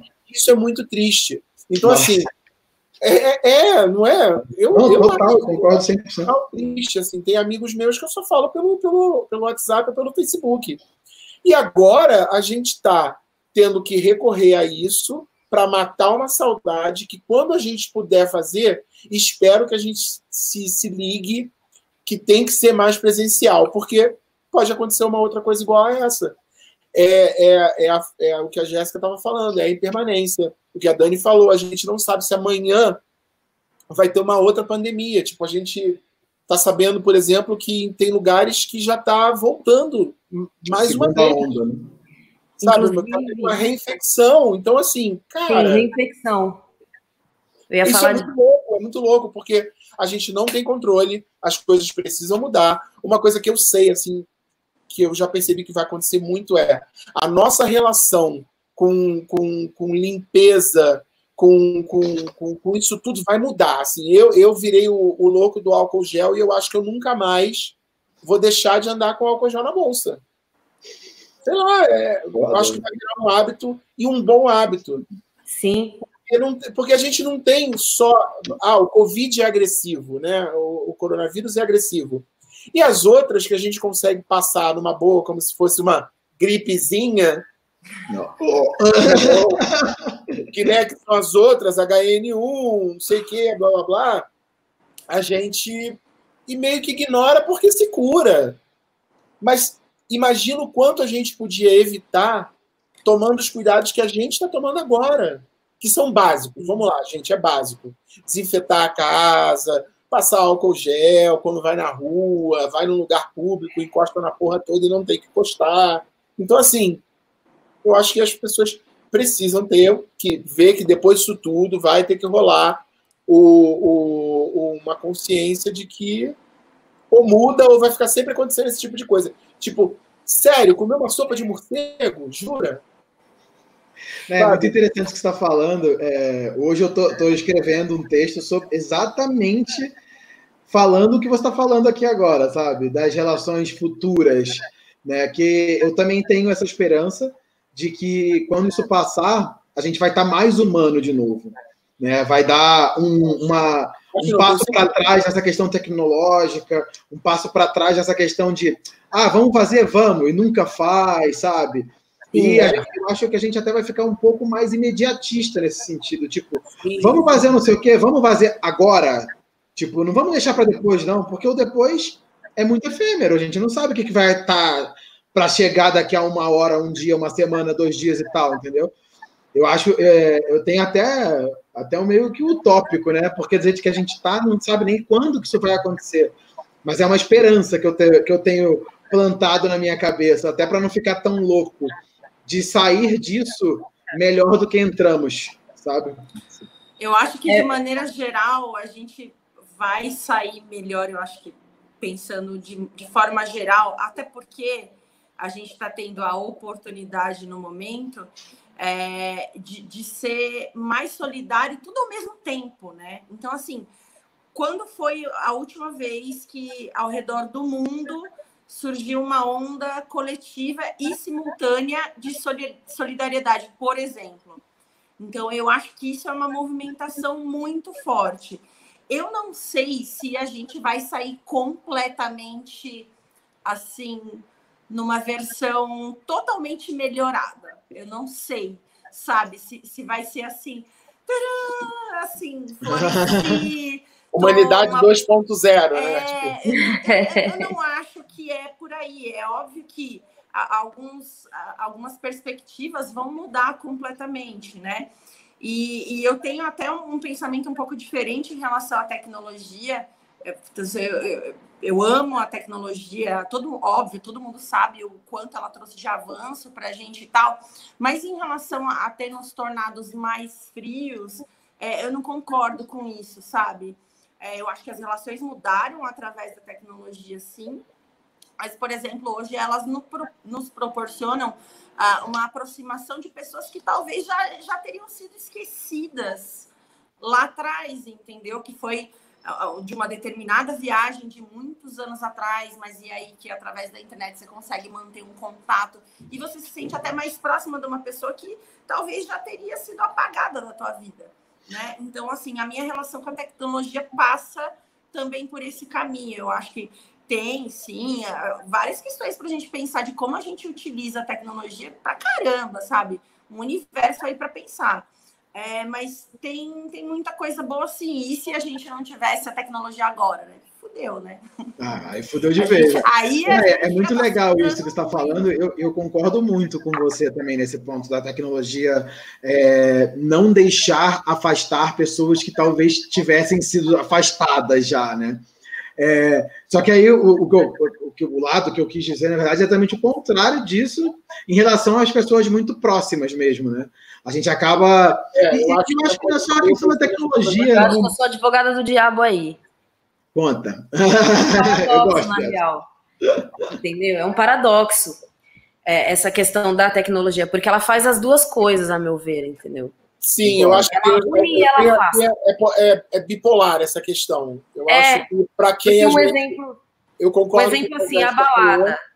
Tipo, comigo aconteceu muito. Deu ir na balada, encontrar um cara, achar ele gatíssimo, ele me acha gata também, a gente fica a noite inteira se olhando, aí ele, na hora que a gente conversa, ele pega, ah, toma meu WhatsApp pra gente marcar de sair. Aí eu falo pra ele, mas cara, a gente já tá no sair. a gente já tá no rolê. Né? Tipo, cala a boca e me beija. Tipo, mas não, gente. É isso que as pessoas estão fazendo. Ah, me dá o teu WhatsApp. Aí fica conversando eternamente, não se encontra nunca. É, é isso. Por outro lado, Esse eu consigo falar com um amigo nunca. meu que mora em Praga todos os dias. Sim, mas exatamente esse não se encontra nunca, que eu acho que, que vai ter um impacto, sabe? Eu acho porque, também. na verdade, esse não se encontra nunca, ele acontece porque a gente tem a facilidade. Né? Uhum. Né? É que nem eu, sou carioca e odeio praia. Eu tava lá, a praia tava ali do meu lado, eu não gostava de ir à praia, simples. É a mesma coisa, sabe? É a mesma ligação que eu acho. Acho que as, as facilidades para a gente poder é, se encontrar quando quiser, né, e tudo mais, elas uhum. foram abaladas nesse momento, né? Tipo, agora tá todo mundo querendo sair de casa, encontrar todo mundo, e você não pode. Então, caraca, agora eu posso de novo. Então, agora vamos todo mundo de novo se encontrar, né? Não, Só que ninguém lembra. né? Só que ninguém lembra que há dois meses atrás tinha meme falando: Nossa, saí, Deus me livre. É, exato. Não, vocês imaginam o primeiro dia pós-quarentena como vai ser? Vai ser impossível Nossa. de entrar em qualquer lugar. Vai. Porque vai, vai todo mundo vai estar tá indo para pra rua e vai estar tá tudo lotado. Tipo, ah, vamos sair para uma balada. Cara, vai ser três horas de fila para entrar numa balada. Não, já falei, ó, o happy hour do grupo, a volta vai ser louca. Assim, ó, o happy hour do grupo antes ia ser só um shopping num bar. Agora já vai ser uma rave, vai durar cinco ah, dias. Meu amor. Nossa, já tem casamento, já tem bebê. É, já vai ter casamento lá. Tem duas aqui, gente, que eu acho que elas se completam e são bem boas. Uma é, é a da Bri, que ela falou o seguinte: vocês acham que há uma pressão para superprodutividade na quarentena e que isso pode estar estressando e tirando a sanidade mental ao invés de ajudar? Hashtag amo um grupo. E aí, junto dessa, eu vou buscar aqui da minha, minha esposa linda, maravilhosa, que está aqui do meu lado, que é a Gil Ribeiro. Ela perguntou o seguinte: a rotina de trabalho de vocês aumentou? O que era um bate-papo antes de um café vira uma série de reuniões e tudo mais, e aí vai. E como que a gente está lidando com essa avalanche de reunião, uma sensação de baixa produtividade em função delas? Eu acho que uma pergunta casa com a outra, e como a gente já está com muito tempo de live, aproveitei para juntar as duas. o que, que, vocês acham? Eu concordo com as duas. produtividade de um lado bombando, o pessoal tem que fazer 40 milhões de cursos, e por outro lado, uma reunião virou 15 calls ao mesmo tempo, você tendo que surtar com as 15 e tudo mais. Né? O que eu senti é que as agências se, se sentem na obrigação de querer saber como você está de um jeito forçado, né? É sempre forçado, né? Vamos tá combinar. Fazendo, né? Tipo assim, ah, então, aí vamos fazer uma reunião. Fazer uma beleza, reunião diária sobre, sei lá, o escopo da galera. Meu, eu, eu entro em reunião assim, eu falo, ah, o meu é esse, valeu, obrigado, tchau. Entendeu? Só que os caras ficam, e aí, o que, que vocês estão fazendo na quarentena? Bota um emoji aí, cada um. E não sei o quê. E ficam horas falando, ai, o BBB, ai, não sei o quê. E eu sinto que é uma necessidade de como se eles quisessem assim, vamos falar com as pessoas porque as pessoas estão isoladas para que as pessoas não enlouqueçam. Eu sinto que eles têm essa Tipo, e aí eu fico naquelas horas numa reunião que eu falo, meu Deus, eu, eu, eu preciso, sei lá, escovar o dente, me deixa. Pega essa reunião podia ser um e-mail, né? Exato. E aí tá acontecendo muitas reuniões assim, que poderiam ser um e-mail por conta dessa necessidade de, de se falar.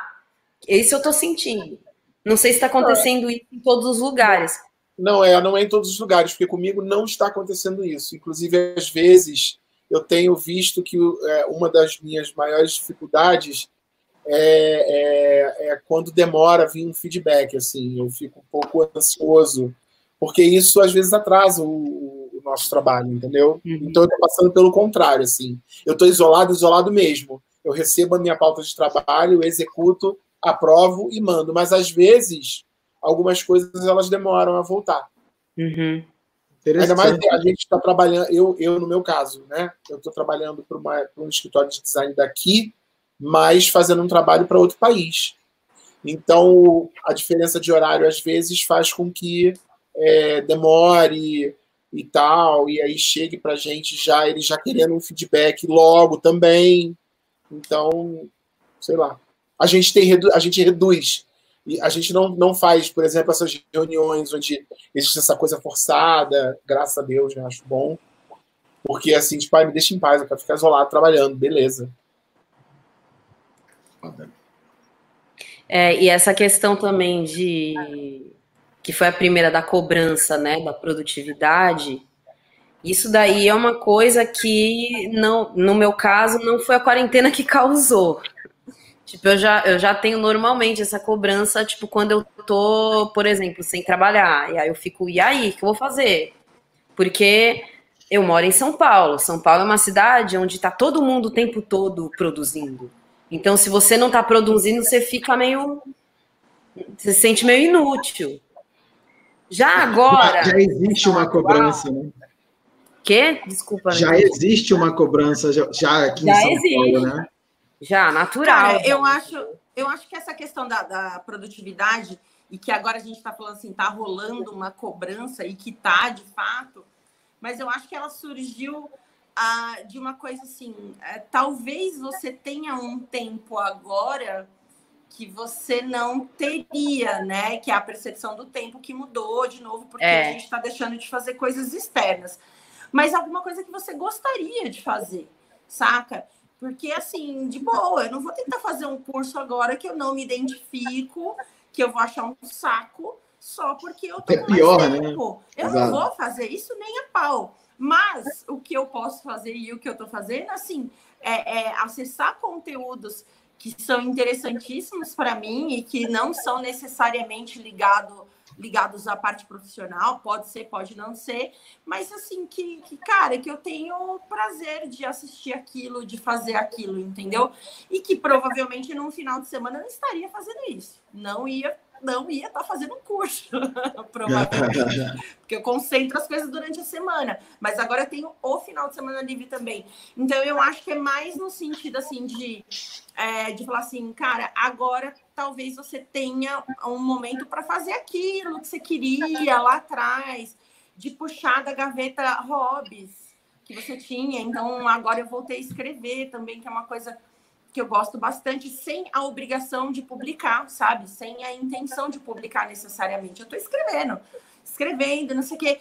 E, e, estaria fazendo isso se eu, se eu tivesse com a oportunidade de sair toda semana, que nem eu estava fazendo? Provavelmente não.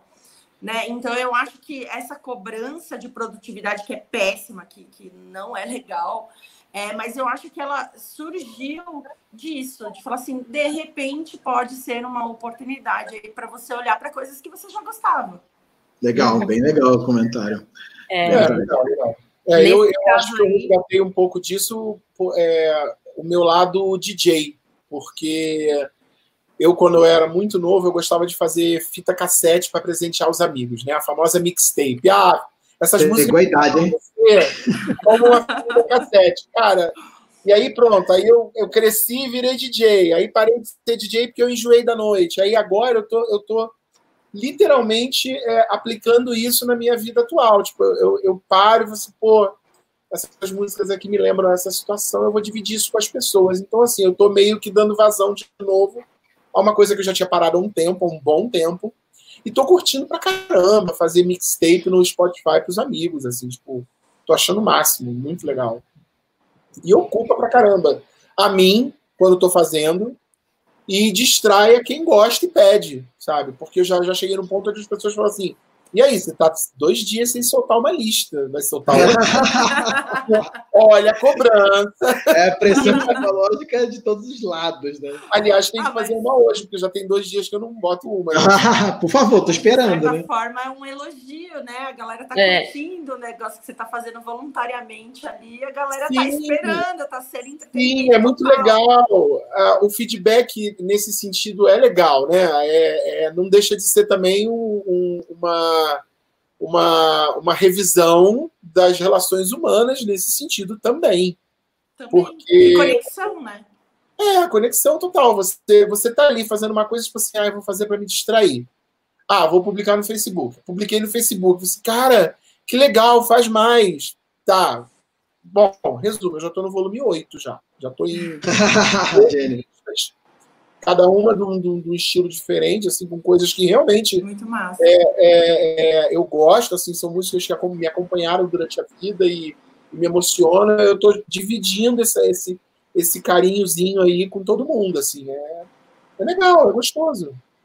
Legal. Boa. É, Ó, tem uma pergunta caso, aqui que é muito é, boa. A cobrança que está rolando para mim né, é, é mais a ver, assim, que nem eu estava falando antes da utilidade. O que, o que, eu posso fazer de útil nesse momento em relação ao que está acontecendo mesmo? Do tipo assim, olha, é, eu sinto muito essa cobrança do que, que nem você estava falando, as pessoas são mais espiritualizadas, já sabiam disso antes e tal, e só que quando a gente tem essas essa clareza, não estou dizendo que ah, eu tenho clareza, não é isso que eu quero dizer, mas assim, quando você tem isso, você já começa a ter uma cobrança do tipo assim: se eu já sabia disso antes, não é à toa. Então é porque era para eu fazer algo.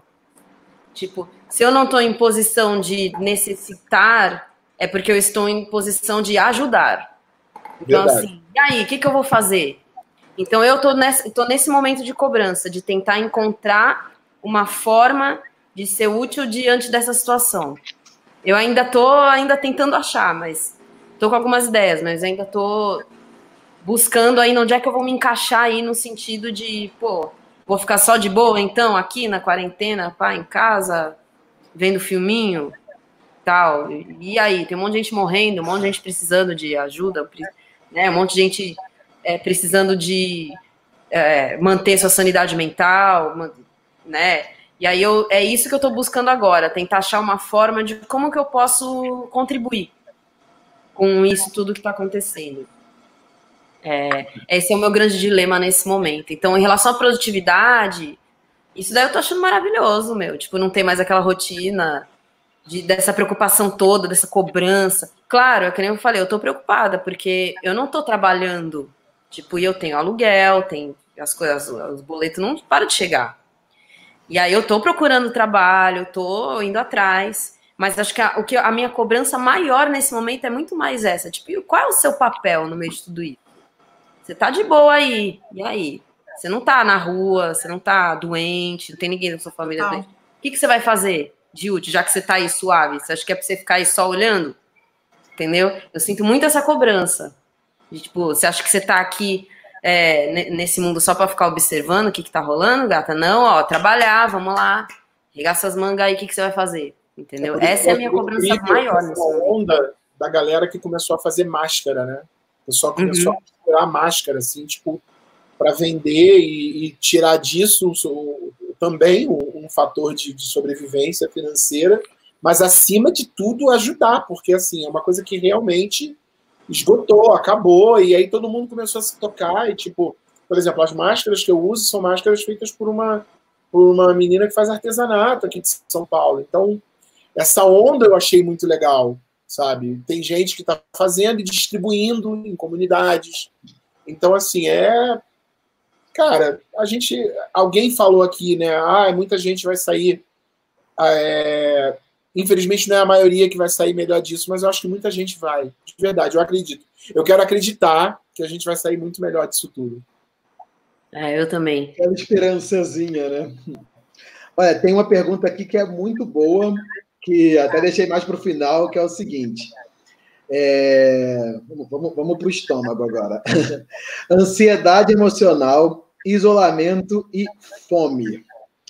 Vocês têm alguma dica para separar esse trio? Tá difícil para vocês ou nem estão se preocupando com isso no momento? Porque eu já dei a dica no começo. Em vez de comer, beba. Rodrigues, essa pergunta. Cara, eu, eu por incrível que pareça, assim, por incrível que pareça, a minha alimentação melhorou. Eu tô achando engraçado isso. Eu acho que pelo fato de eu estar tá controlando aquilo que eu realmente posso comer, eu tô evitando, por exemplo, de ter doce em casa. Então, é, eu, não, eu não tô, eu, não, eu, eu literalmente não tô descontando ansiedade é, em comida. Eu tô descontando mais uma vez, se eu ser obrigado a citar meu grande amigo Rivotril. Porque ah, muito bonito isso, né, Tade? Muito legal. Não, mas tem que, tem que falar. Já tá aqui há mais de uma semana e tá cheio ainda. Oh, a minha esposa resolveu me dar isso. Olha, exemplar. Ó, Tá cheio. Olha. A minha esposa resolveu me dar de Páscoa, só que ela não tá comendo chocolate, só eu. Aí tem aqui, ó, isso, tem isso. Ela esquece que eu sou bariátrica, entendeu?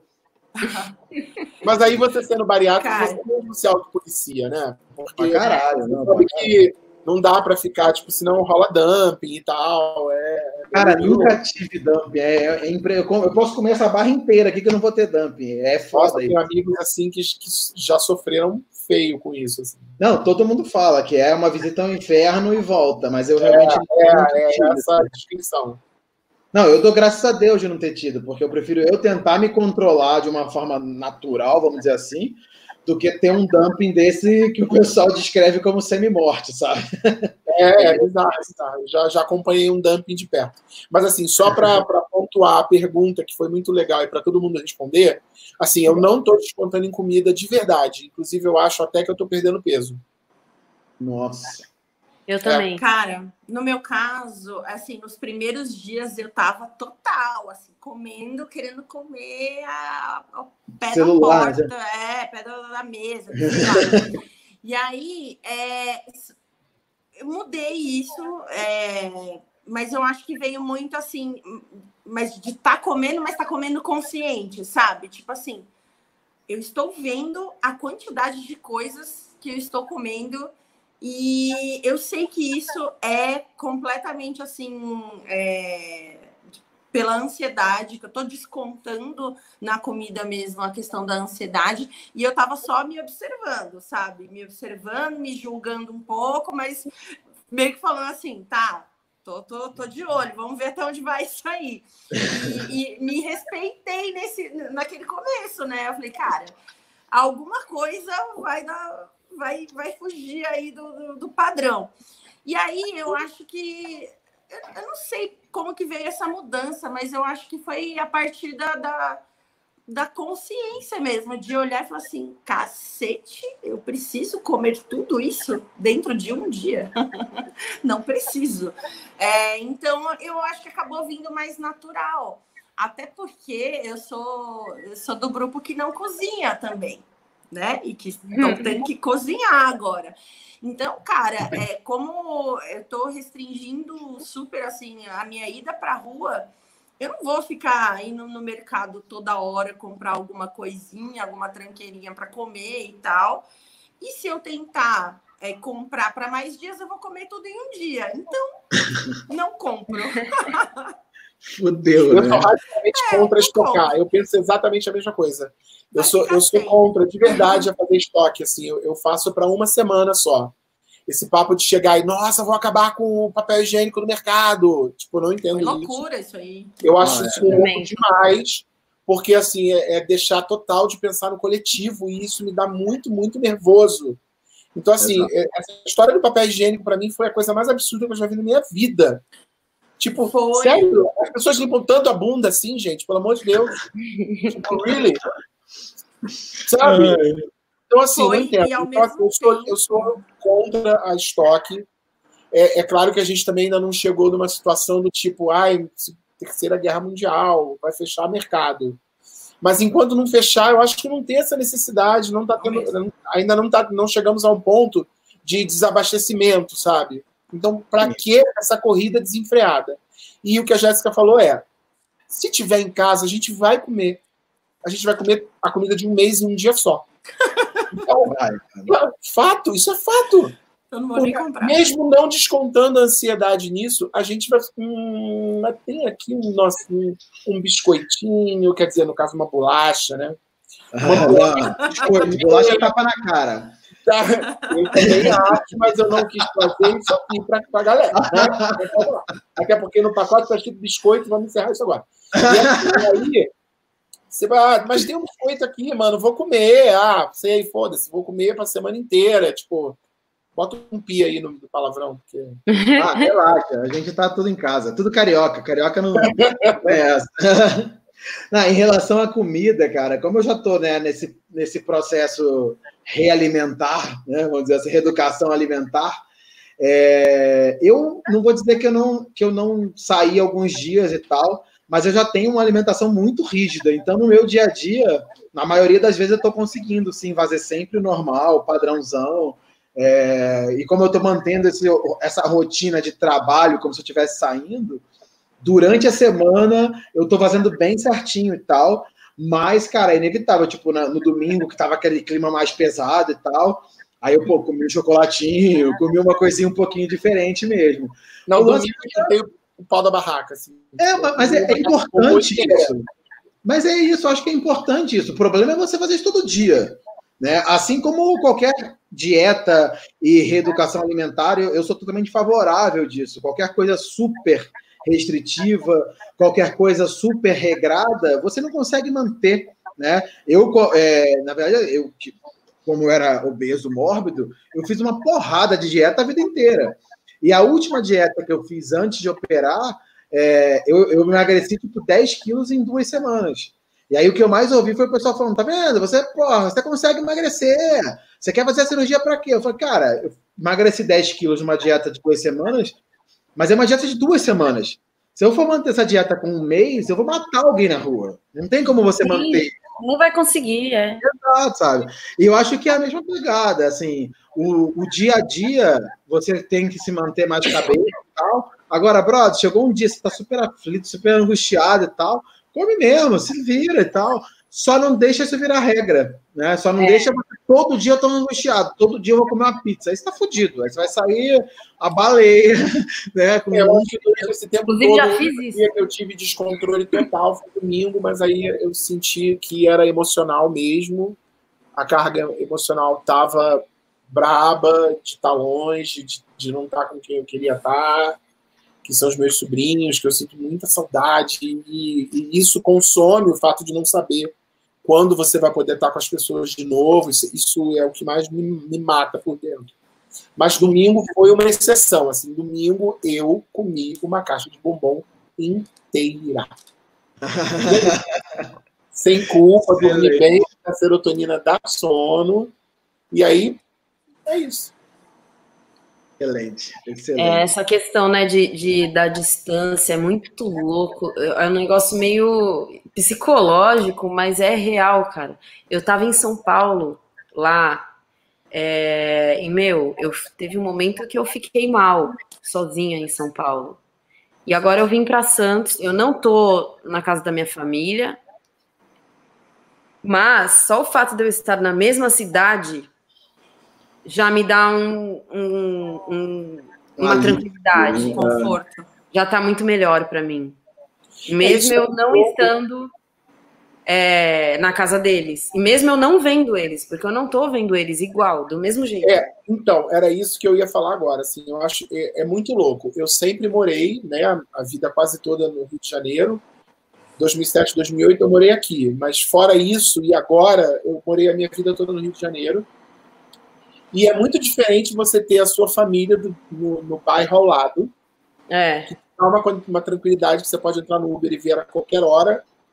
E você até passa um tempo é, sem vê-los, assim, tipo, ah, hoje eu vou aí, ah, não deu, não sei o quê. E aí você fica duas, três semanas sem na casa da sua família. Agora que a gente não pode, a gente sofre com isso. Exato, é, é a questão da praia que eu falei antes. É muito louco. Isso psicologicamente acaba, pelo menos não sei vocês, mas psicologicamente isso acaba comigo. O fato de eu saber que eu não sei quando eu vou dar um abraço na minha filhada e no meu sobrinho, na minha irmã e na minha tia e nos meus outros familiares, minha madrinha, que eu amo demais também. Isso eu tento não pensar. Aí, chego, aí eu chego no ponto e falo assim, cara, não vou pensar nisso, o que tiver que ser, vai ser. E tentando é, levar. Trazer o pensamento para o presente, que é aquilo. Se a gente ficar pensando é. em todas as possíveis consequências, tudo que pode acontecer em um mês, dois meses, três, é, é, é de enlouquecer. Então, assim, trazer para o hoje mesmo. Ah, então, hoje eu não vou visitar a minha família. É, baby steps, né? Um dia de cada vez. E é bem isso, né? É, é, é, mal comparando, né? É, é a mesma coisa que você parar de ver notícia, né? Porque Sim. você vê muita notícia, você acaba trazendo muita informação e te trazendo mais ansiedade. E é a mesma coisa nisso aí, né? Tipo, quanto mais você pensa nisso, mais ansioso você vai ficar. E quanto mais ansioso você vai ficar, pior vai ser esse momento, né? Não vai ter muito jeito. É, é, eu ia falar disso. Uma coisa que me ajuda muito também é isso. É, eu senti essa diferença. Eu ficava o dia inteiro vendo notícias sobre a coronavírus, o dia inteiro, o dia inteiro. Eu ia dormir desesperada. E aí, uma coisa que mudou muito, radicalmente, assim, né, no, meu, no meu estado emocional, foi justamente parar de ver. Não parar e ficar sem saber o que está acontecendo. Eu separo um momento do meu dia. Só. É, uma hora disso também. Para ver é as notícias, só para ver como que tá. Porque, né, tá, tá, tá mudando muito rápido. Né? Três dias parece que foi 15 dias que passou. É muito louco. Não, sem contar, Mas... subnotificação, sem contar subnotificação, né? A gente tá. Sim. Então, assim, eu tô só acompanhando mesmo uma coisa aqui e ali e só, só para saber como que tá e acabou. Porque, meu, se você ficar nessa pilha o dia inteiro, você entra em depressão, assim, é bem. É, a, gente, a gente debateu isso, eu acho que foi no momento que você caiu. A gente você caiu. É. Exatamente isso, porque é, eu resolvi a minha sanidade mental de vez em relação a isso tudo a hora que eu desliguei a Globo News. Sim. Estou aqui no cenário Globo News, mas eu desliguei a Globo News. Sim. Ó, estamos chegando aqui em uma hora e meia de live. Vamos pegar aqui, tem, tem, só mais três perguntas, aí eu acho que quando uhum. tem pouquinha pergunta assim, eu acho válido a gente tentar responder tudo. É, tem uma pergunta que pede dicas, que aí eu vou deixar para o último, que a gente faz um, um, um vamos ver no final. É, tem uma aqui da Bia que eu achei bem legal. A Bia também é lá do grupo. Ó. Ela falou o seguinte: e no dia que eu não estiver afim de fazer absolutamente nada, devo me preocupar ou não simplesmente faça. não ligar? Não faça é, é não faça nada e não se culpe. Aproveite é, cada momento. Só não, e é legal, ela, ela completa, nada para fazer, adoro. Ela fala exatamente isso, fala assim, devo me preocupar ou simplesmente então ligar para não me preocupar? Afinal, não temos controle sobre o que vai acontecer. Hashtag é um grupo também. É. Faça vários nada e aproveite é cada minuto. Eu acho que é necessário, às vezes, eu acho que também faz parte da saúde mental, os italianos, né? Quer dizer, coitados, italianos, eles têm é, uma, uma expressão que se fala, é, se chama dolce far niente, que é a doçura em fazer nada. Assim, ficar olhando criativo, nada. Né? É, é, o, é, é isso, é o dolce far niente. É, eu acho que a gente tem que respeitar isso, de tipo, ah, eu não tô afim de fazer, não vou fazer, deita, se cobre até a cabeça, vira uma múmia e fica de boa, sei lá, liga o ar-condicionado e dorme o dia inteiro. Eu adoro fazer isso. E principalmente não se cobrar, né? Eu acho que já é um momento que a gente está com tanta parada na cabeça e a única pessoa que a gente pode controlar para não se cobrar é a gente mesmo, né? Então, tentar o máximo possível é, viver o seu momento, mesmo que seja um momento de você não fazer nada, né? É, é bem o que, a, o que a Lari estava tá falando aqui, separar o momento no dia e só ver quando estou bem, porque não tem saúde que aguenta, né, cara? Então, assim, para de se cobrar, relaxa, né? Seja mais light com você mesmo, porque senão fudeu. É, Aproveita para fazer o que você está afim, agora que você pode. No final disso tudo, a gente vai descobrir que a gente estava lutando, sabe contra quem? Contra a gente mesmo. Contra nós mesmos, é. exato. Sim. Exato. Vamos embora. Tem mais duas perguntinhas aqui. Uma que eu acho que a gente já respondeu bastante, só vou citar para poder manter aqui é, que é da Val. A Val também ama um grupo, participou da última live. É, ela falou o seguinte: vocês acham que esse momento que estamos vivendo pode acarretar traumas psicológicos futuros pós-pandemia? Bem. Ó, antes da é gente responder, eu só quero, é, então, eu só queria fazer é, então, eu só queria fazer um, um adendo aqui, que eu acho que a gente já tinha falado antes, mas só para deixar bem claro, tá, gente? Quem for ver essa live em algum momento da vida e tal, ninguém daqui é psicólogo e a gente não está cagando regra em nenhum momento, tá? A gente está dando opiniões pessoais e sinceras sobre o assunto e falando coisas que estamos vivendo, tá? Então, assim, é, nesse momento, eu acho que vale muito a pena terapia para pessoal que está com problemas sérios, reais e tal. É um momento que tem muita gente é, fazendo terapia online e tal, e é, porra, muito, muito, muito útil.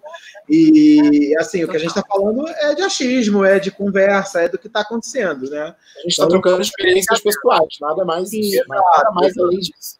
Ninguém aqui é psicólogo e ninguém está querendo cagar regra em relação a isso, né? É importante Mas, falar mesmo.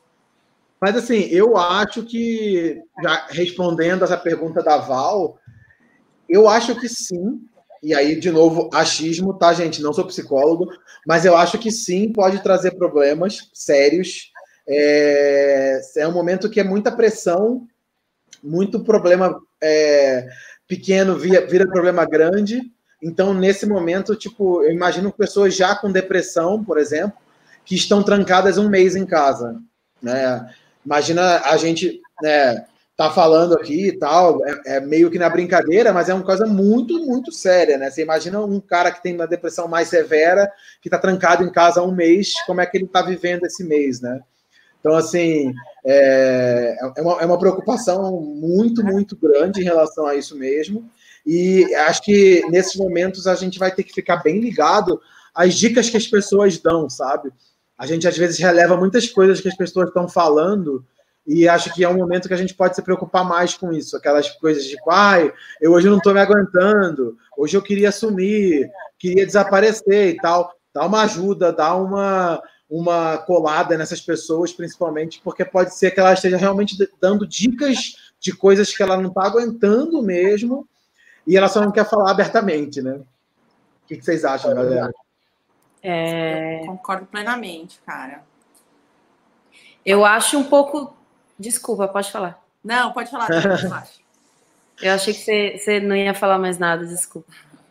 É, assim, eu acho um pouco delicado é, afirmar isso como se a gente tivesse a visão do todo, né? A gente tem a visão assim, que nem o Thales falou, a gente está compartilhando a nossa vivência. E a gente vive dentro da nossa bolhazinha que é a gente confinadinho no nosso AP.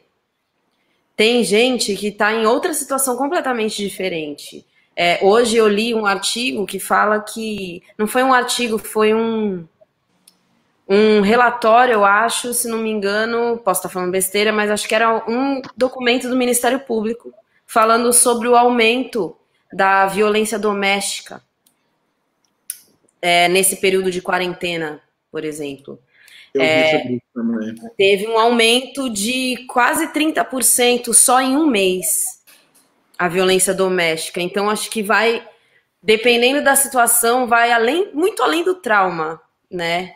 É, tem sim essa questão das pessoas que estão confinadas sozinhas, mas eu acho que é, né, é difícil a gente ter uma visão assim do todo para poder falar, olha, é, como o Thales falou, a gente não é psicólogo tal, mas eu não, não, eu não consigo pensar nessa pergunta sem deixar de, de pensar nessas situações que são bem distantes das no, da nossa, sabe? Do tipo, o cara que tá ali confinado com a família de sete pessoas num, numa casa de um cômodo.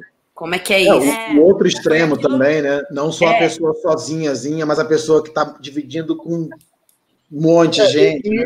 Eu li em algum lugar, da nossa com desconhecidos, né, também. Sim, sim. Eu li em algum lugar que a China teve um recorde assim gigantesco assim que a China reabriu, né? Um recorde gigantesco de divórcios. Sim, eu vi isso também. De muitos anos. Eu não entendi. Séculos. Divórcios. Divórcios. Cara, é, é ah, que a gente estava falando no, no começo também, né? Eu tô falando de dentro da minha bolha também. Então, assim, é, o nosso lugar, o meu lugar, não tá passando por diversos aspectos que tem uma galera que tá penando, entendeu? Então, assim, é, ó, por exemplo, a minha fala não não está passando pelo lugar de é, assim me preocupo com a minha sobrevivência, né? Então, assim, tem um, um milhão de, de, de, problemas aí que a gente não está enfrentando. Então, é óbvio que o nosso ponto de vista é bem de dentro da bolha mesmo. Sim, total. Ah, e é, sem pensar que a gente está num grupo de privilégio, é, não sei porcentagens exatas, longe disso, mas, cara, é uma porcentagem bem pequena, né? Você para para pensar, a, abaixo, né? Do, do, o privilégio que a gente tem é muito, muito maior do que muita gente, né? Mas pensando em responder a pergunta de uma forma mais generalizada, a minha resposta é sim. É muito provável que é, muitas pessoas saiam, de certa forma, traumatizadas desse período, só que por motivos diversos. É, na verdade, é isso. Não só por conta do confinamento. E aí, cada pessoa. E tem gente que não vai sair traumatizada, tem gente que vai lidar melhor. E aí, o nosso, nossa grande busca é tentar não sair dela traumatizado. Acho que esse é o ponto. Acho que é por isso que a gente está aqui hoje conversando, né? Para ver se a é, gente eu consegue. Eu, eu não consigo pensar num trauma. Eu não consigo pensar num trauma, mas eu, eu, eu, o, que eu o que eu, inclusive, já parei para pensar é: nossa, será que isso vai acontecer de novo? Então, eu não sei se é um trauma, mas um medo para mim, assim, tipo, putz, será que a gente vai passar por isso de novo até o fim da vida? Assim, tipo, eu, eu tô com 45. Será que até o dia da minha morte eu vou passar por um lockdown global de novo, igual a esse, tipo, ai, não quero. Ninguém quer. E aí é que tá, né? É um medo que eu fazer? acho que vai ficar enraizado em todo mundo depois disso. Eu acho que é por é. isso que também aí já vem uma, um outro aspecto que é o seguinte: eu espero que as pessoas mudem as atitudes exatamente para isso não acontecer de novo. Aí é que tá, é mais um ponto que está completamente alheio ao nosso controle, né? Sim. Porque depende do coletivo, depende de mais um milhão de fatores e que não, não, não tá na Ué, você mão. imagina, imagina então, que, que tá sofrer... E eu isso sou tá pessimista em relação a é uma coisa cultural. Tipo, na China é cultural comer animais exóticos. E tem um motivo para isso histórico, tem um lá, motivo pela dificuldade isso. econômica. Só que assim, que quem imaginou que ia desencadear uma coisa global como essa? E aí ah, a gente pode julgar? Não. Primeiro que ninguém pode julgar nada. Segundo, é um fator cultural deles. Ok. A relação dos humanos com os animais, comer animais. Se não sou vegano, mas juro que até estou pensando em ficar, porque depois dessa, se, pelo amor de Deus, alguém mais vai comer morcego de novo na vida? Vai, pior que vai. Não, pior que vai. É, acho que assim, vão, vão acontecer muitas mudanças e tal. O, o meu maior receio, na real, em relação a essas mudanças, na verdade, não é nem daqui a um ano, assim, né? É pensar o seguinte: vai acontecer a mudança, daqui a uns cinco anos a coisa vai diminuir, daqui a uns dez anos vai voltar tudo como estava antes, entendeu? Se a coisa vai voltar realmente, né? Não sei. Então, assim, a, a, será que essas mudanças elas vão ser só passageiras? Será que a galera vai entender que tem que realmente mudar é, e principalmente a quantidade de pessoas né, que vai precisar realmente mudar e tudo mais, entendeu? É, é, é, é são muitas variáveis né, nesse momento. Né? É, existe um problema chamado, capita chamado capitalismo, né? Muito capitalismo. capitalismo. Pode ser que o capitalismo apague isso tudo da nossa mente, assim, né? Tipo, Trava, uma... inclusive, a evolução tecnológica. Não, homens de preto, né? O capitalismo vai fazer isso. homens de preto. Acabou, todo mundo esqueceu e tudo de novo. Eu vejo esse momento como uma oportunidade incrível da gente ter um salto tecnológico, sabe? De recursos que já temos, como por exemplo, pô, entrega, né? Coisas assim. Eu sei que é complicado porque tem todo um mercado, né, que depende disso.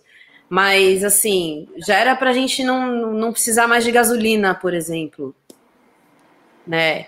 Tipo, a gente já poderia viver normalmente com drones e sei lá, talvez a, a internet possa dar uma, um salto, uma evoluída agora, porque já que está todo mundo precisando muito da internet, né? Só que aí tem outras coisas que não é simplesmente ah, vamos trocar caminhões por drones, né? E o caminhoneiro? E, e, e toda a, to, todo aquele mercado que depende daquilo ali. Será que existe uma forma de fazer essa mudança é, sem sacrificar também demais é, tudo que depende daquilo, né? Como fazer essa transição? É um momento que está meio conturbado também nesse sentido. Mas assim, agora seria um momento da gente perceber o quanto o, o capitalismo está impedindo também a nossa evolução tecnológica e econômica também. Porque, pô, a gente tem recursos para a gente viver de eletricidade barata sem precisar gastar nada. Por que, que a gente depende de uma puta hidrelétrica que acaba com é, aldeias indígenas? Devasta é, tem todo tudo. um sistema por trás, um E, monte tipo, de é, interesse, é. um monte, um monte de coisa que a gente nem imagina. Assim. Sim, e aí assim, né, é, é complicado, mas assim, pô, seria muito mais fácil se não, se, se não existisse essa ganância nossa, né? Não, e eu acho o que mercado nem coisa existiria desse jeito, sabe? Todo mundo teria uma boa oportunidade e, e talvez aquele cara que tá sendo entregador no momento agora, que é- são as pessoas que a gente está precisando delas agora, talvez essas profissões nem precisariam existir, porque estaria todo mundo vivendo numa boa, sem precisar é, ter certas profissões que se ganha menos, entende? O que eu quero dizer? Não sei se estou conseguindo é, me explicar direito. Não, dá Mas assim, entender, o capitalismo é ele muito impede a nossa isso, evolução, né? tanto econômica quanto tecnológica. É isso que eu vejo. E de relações humanas também, enfim. Mas, Eu né, eu vou mim, ficar aqui falando mal de capitalismo enquanto eu tô aqui no meu Eu Mac acho- falando com vocês, é também. É foda. Não, todo mundo aqui é publicitário, marketing e tal. Não tem como Exato. falar mal de capitalismo. É, a grande bola fora dessa é só um conceito. mim Fala A de grande bola fora dessa história toda para mim é a gente perceber que a gente é, literalmente deixou a produção de as maiores produções daquilo que a gente mais precisava no momento na mão de um único país no mundo só. Sim. A China hoje é o país que pro- produz 95% dos, dos, EPI, dos EPIs, dos apare- aparelhos respiratórios. E isso, de repente, todo mundo pensou assim, e, mas e agora? Então, assim, eu acho que os grandes líderes, nesse momento, eles vão ter que repensar essa coisa de, ah, teve um lockdown global, a gente tem capacidade de se manter. Porque nenhum país nesse momento, nem os Estados Unidos, com todo o dinheiro que ele tem, que eles têm, eles estão conseguindo. Então, assim, eu acho que essa para mim, essa para mim foi a grande sacada, assim, tipo, é, montar uma cadeia de produção própria, interna, onde você se baste caso aconteça um lockdown global igual a esse. Sim. Porque agora a gente está dependendo do primeiro país que foi afetado. Isso é muito louco, gente. Isso é muito louco de verdade. Acho que você conseguiu traduzir o que eu tentei dizer e não consegui, que é assim, o quanto esse sistema que a gente vive não funciona. É isso que eu quero Ele é dizer. Extremamente ineficaz. É extremamente É. ineficaz. A gente deveria aí, ser eu acho que é essa lição que tá- a gente está tendo na nossa cara agora, do quanto não está funcionando o É, é sistema. um sistema falido. Se você parar para É, pensar, é que, na verdade, é um. início. E as pessoas fomentaram isso até o ponto que chegou. Exato. Isso é, É, que é um sistema que ele humanidade. tá. Bizarro. Ele é um sistema que ele é muito baseado em acúmulo, né? E não, e não se você, você se suprir, né? Você, na verdade, sempre quer ter mais e mais e mais do que você tem. Né? Você parar para pensar, é, existe ali a- a- a- até a gente mesmo que não é milionário, não é rico e tudo mais, a gente é classe média, assim, um pouco, de repente, classe média alta ali e tal, a gente já chega um pouquinho a ter um pouco mais do que a gente precisa, né? Óbvio que a gente está em busca de conforto e tudo mais, mas você colocar em pessoas além disso, cara, para que, que alguém precisa ter um bilhão de dólares? Né? E tem gente no mundo que tem um bilhão de dólares. Tem Sim. muita gente, né? Tem gente que tem um milhão de dólares e não ajuda ninguém. Não ajuda ninguém, exato. E, e, e, assim, e eu tô aqui porque eu mereci, né? Então, assim, é exatamente esse que é o ponto, né? Tipo, será que a gente vai sair desse momento bizarro que a gente está vivendo realmente pensando mais nas pessoas, que acho que é o grande momento a se pensar, né? Cara, eu acho que o, questiona- o questionamento do sistema ele já vem de antes e que agora escancara um monte de coisa pra gente. Óbvio, fica É. muito mais nítido, né? É, mas eu acho que quando a gente cri- critica o sistema, a gente também tem que nos criticar, né? Eu tenho Não, que total. me criticar, porque Sim. é que nem você falou, tem uma porrada de coisa aí que a gente faz que não, não é necessário. E quanto a isso, gente, eu não tenho a menor esperança que, que mude consideravelmente assim as coisas dentro do capitalismo, porque é esse Sim. o sistema que a gente está inserido, é esse o sistema que está presente na maioria dos países ao redor do globo. É, e tem muita gente que se beneficia uh, disso e, e, e, e numa quantidade muito grande de dinheiro. Então, eu sinceramente não acredito que o sistema vá mudar.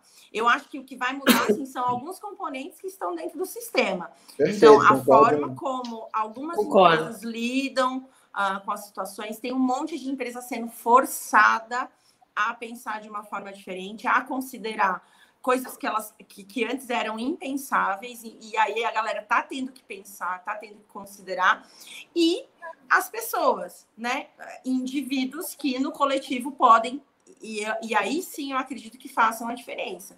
Então, assim, é, quando a gente está pensando, mesmo que numa ajuda que, quando você olha individualmente, você vai pensar, ah, é uma cesta básica, tá? É uma cesta básica que sai daqui, mas aí mais outra que sai dali, mais outra que sai dali, e outras formas de ajuda e tudo mais, né? Então, eu acho que isso sim pode mudar, pode começar a mudar a gente como sociedade mas em relação ao sistema, não, não tenho essa experiência. Não, não tem como.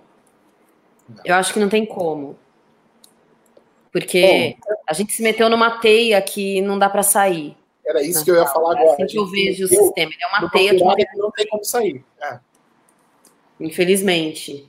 Infelizmente, é, é verdade. Mas também, por outro lado, o que eu vejo de positivo que está acontecendo, e que é negativo ao mesmo tempo, é que assim, eu estou vendo que as marcas estão sendo obrigadas a assumir um papel que deveria ser do governo. Sabe? De é, posicionamentos individuais, ações, criar programas e Coisas Cara, que o governo estar fazendo, é, sabe? Então, mas, por exemplo, você também está se questionando, você falou é, é, durante a live também que você também está se questionando do que você pode fazer para ajudar, e aí eu não vou ficar só assistindo filme, né? É, eu acho que, que todo mundo, quer dizer, muita gente está pensando por esse lado de como pode ajudar, do que, que a gente pode fazer. A gente não pode passar batida, a gente não pode passar em vão é, diante do nosso próprio privilégio, né? Então, assim, é, sim, o governo que é obrigado a amparar a sobrevivência da população, é, mas, cara, eu acho ótimo as empresas assumirem sim. também papel dentro disso, sabe? Tipo, é, porque elas também são beneficiárias do capitalismo, né? Assim como nós somos também dentro dos nossos privilégios. Então, assim, cara, é um momento que tudo está se transformando né? É, mas o sistema como um todo, não sei. É por isso que eu achei incrível, assim, apesar de não ser muito fã dessa pessoa, mas eu achei incrível o que a Lady Gaga fez. Ela fez uma live, onde nessa live ela ligou para o CEO da Apple e falou uhum. assim: então, na live, na live, então vamos ajudar com quanto? 10 milhões? E o cara não teve como recusar. Vou ligar aqui também para o CEO de alguma grande empresa. agora. a gente está ao vivo aqui. Vou ligar, aqui agora. Peraí, Nossa, e eu achei genial, cara, porque afrontou e deu certo. Boa. Galera, estamos chegando aqui quase duas horas de live, então vou deixar a última perguntinha para a gente poder fechar, tá? É, a última pergunta que foi do André Xavier ele falou o seguinte: aí eu acho que é mais uma questão de dicas, né? Que foi aquilo que eu tinha falado antes. Ele colocou aqui. O que seria considerado, em sua opinião, uma rotina saudável para manter a sanidade? Isso inclui banhos de sol e exercícios? Acho legal essa pergunta, a gente dá ela como dicas mesmo. Né? O que, que vocês estão fazendo nesse momento, né? nesse, nesse que, que podem virar dicas para o pessoal aqui, né? Para mim, é bem sucinto, assim, exercício físico, atividade física para mim é essencial, porque já tinha um papel uh, importante na minha vida, então isso para mim é essencial. É, e, cara, eu, eu, eu tô precisando manter o meu ambiente organizado, porque eu nunca fui a louca da limpeza e da organização. Tal, tudo no seu lugar 100% do tempo. Nunca fui essa pessoa. É, mas agora eu sinto a necessidade de manter o ambiente mais organizado, porque parece que me deixa mais em paz. Entre todas as outras coisas que a gente falou e tal, mas assim, como dica prática, papum, para mim, essas são, são bem importantes. Legal. Você, Gilmar, o que, você conta aí pra gente de dicas? Ah, então, eu estava tomando banho de sol no solário do meu condomínio, mas fecharam as áreas comuns e eu perdi meu banho de sol. É, bom, o que, que eu faço? É, eu tenho escutado muita música, tenho feito, literalmente, acessado coisas dentro de mim que há muito tempo eu não fazia e que tem se tornado prazeroso porque você fica naquela assim, tipo, ah, um dia eu faço isso, um dia eu, eu catalogo os meus CDs, que já tem 25 anos que eu coleciono, e, sei lá, eu estou descobrindo, por exemplo, nos meus vinis que eu tenho três ou quatro do mesmo. Ah, eu tenho vários disso. Então, por exemplo, eu estou fazendo coisas que eu deixei de fazer a minha vida inteira. Estou acessando emoções é, em prol de algo que está ali perto de buscar uma certa sanidade mental. Então, assim, arrumando coisas, jogando muita coisa fora, documento, é, as coisas que a gente vai acumulando, que assim, eu, eu, acredito que nós somos acumuladores na nossa essência uns muito, outros poucos. Eu, eu sou médio, eu acho. é, dá para ver os livros. É, né? Dá para ver. Né? A pessoa já leu tudo, mas tá aqui ainda aí para quê, né? Podia ter passado tudo para frente. Aliás, tá aí a ideia, né? Tipo, caraca, por que, que eu tenho tanto livro que eu já li e não dou para outra pessoa? Ah, vamos sortear é. uma live aqui, ó. Tem, tem 12 é, pessoas aí, ó. Madonna, tá? Beleza. Mas então, assim, a, a, dica que eu tenho é isso: é você é, é pegar aquilo que você sempre teve vontade de fazer e não fazia por falta de tempo, e agora que a gente tem tempo de sobra, mais ou menos de sobra, é, revisitar essas coisas aí que ficaram pendentes durante a vida. E claro, assim, exercício físico. Eu não, eu não, eu não vou dar dica do, do exercício físico, porque seria totalmente falso da minha parte, porque eu não estou fazendo. Eu deveria fazer. E, aliás, eu no início da live eu pensei e falei assim: nossa, eu, eu dei uma caminhada de 300 metros, meu corpo doeu. Vou começar a fazer, Jéssica. Thales, me passa seus eu Vou passar os apps, vou passar. Tá? Então é isso, gente. Dani, você, para matar a pau agora. a Dani é tem mais bagagem, né? Vamos lá. São três meses de isolamento. Então, eu não tô tomando sol, porque no lugar onde eu tô não tem onde tomar sol. Apesar, eu tô em Santos, mas a praia tá fechada, então não, não posso ir à praia. É, eu não tô tomando sol, ponto. O momento que eu vejo o sol é o momento que eu vou no mercado, ou que eu vou na farmácia e tal. E é esse momento e acabou. É, a única atividade física que eu tô fazendo é fisioterapia em casa por conta do pé e tal, eu ainda nem posso. Eu preciso primeiro dar, me recuperar. Não, dava, dava para eu tentar fazer pelo menos o abdominalzinho, vai, mas eu, tipo, não, não, não tô. e, mas eu tô tentando ter uma rotina assim, tipo, de acordar e tentar, tipo, já tomar um banho, não ficar muito assim, mas, eu, mas também me permitir. Tipo, hoje eu não quero fazer porra nenhuma, não quero tomar banho, foda-se. Aí eu fico o dia inteiro descabelada, sem tomar banho. Adoro. É isso. Então eu fico. É legal equilibrar. Então eu acho que para mim o que está mantendo a minha sanidade em relação à rotina é tentar manter uma rotina, mas sem ser uma coisa muito regrada demais, entendeu? Porque eu não sou regrada, nunca fui regrada, não adianta eu querer ter rotininha, nunca fui boa nisso. Então, assim, eu, eu fico quebrando, sabe, entre o meu, fico alternando, digamos assim. Eu tento no, ao máximo manter aquela rotina que eu falei, principalmente quando eu tô com trampo. Agora eu tô sem trabalhar, acabou meu frila, então agora eu tô, tipo, acordando mais tarde peronomútil, sabe? Tipo, eu tava acordando sete, agora eu tô levantando dez. Mas, assim, acordo, tipo, tento tomar um banho, tomo um café. Uma coisa importantíssima para mim, café da manhã, não importa eu posso ter acordado duas horas da tarde, meu. Café da manhã. E é, precisa, nem que seja um mamãozinho. Meu mamãozinho é sagrado. Mamão com mel e aveia de manhã. E café, senão não acordo. Preciso de café, meu, para acordar. E é isso. O café da manhã é uma, a minha refeição mais importante. Todo mundo me zoa, todo mundo que me conhece assim, mais intimamente me zoa e fala, nossa, o café da manhã da rainha, né? Tipo, sempre. Porque eu, ah, é suco, o que tiver. Então eu sempre faço um pãozinho, às vezes eu faço um ovo, às vezes eu ah, um pãozinho com ovo e mamão e não sei o que. A galera, nossa, que café da manhã. Fala, ah, é, meu, café da manhã para mim é muito importante. E é isso, a minha rotina é essa, tipo, puta café da manhã maravilhoso que der, com o que tiver, mas assim, o máximo de elaborado, que seja o café da manhã e saudável, sempre frutinha, alguma coisa.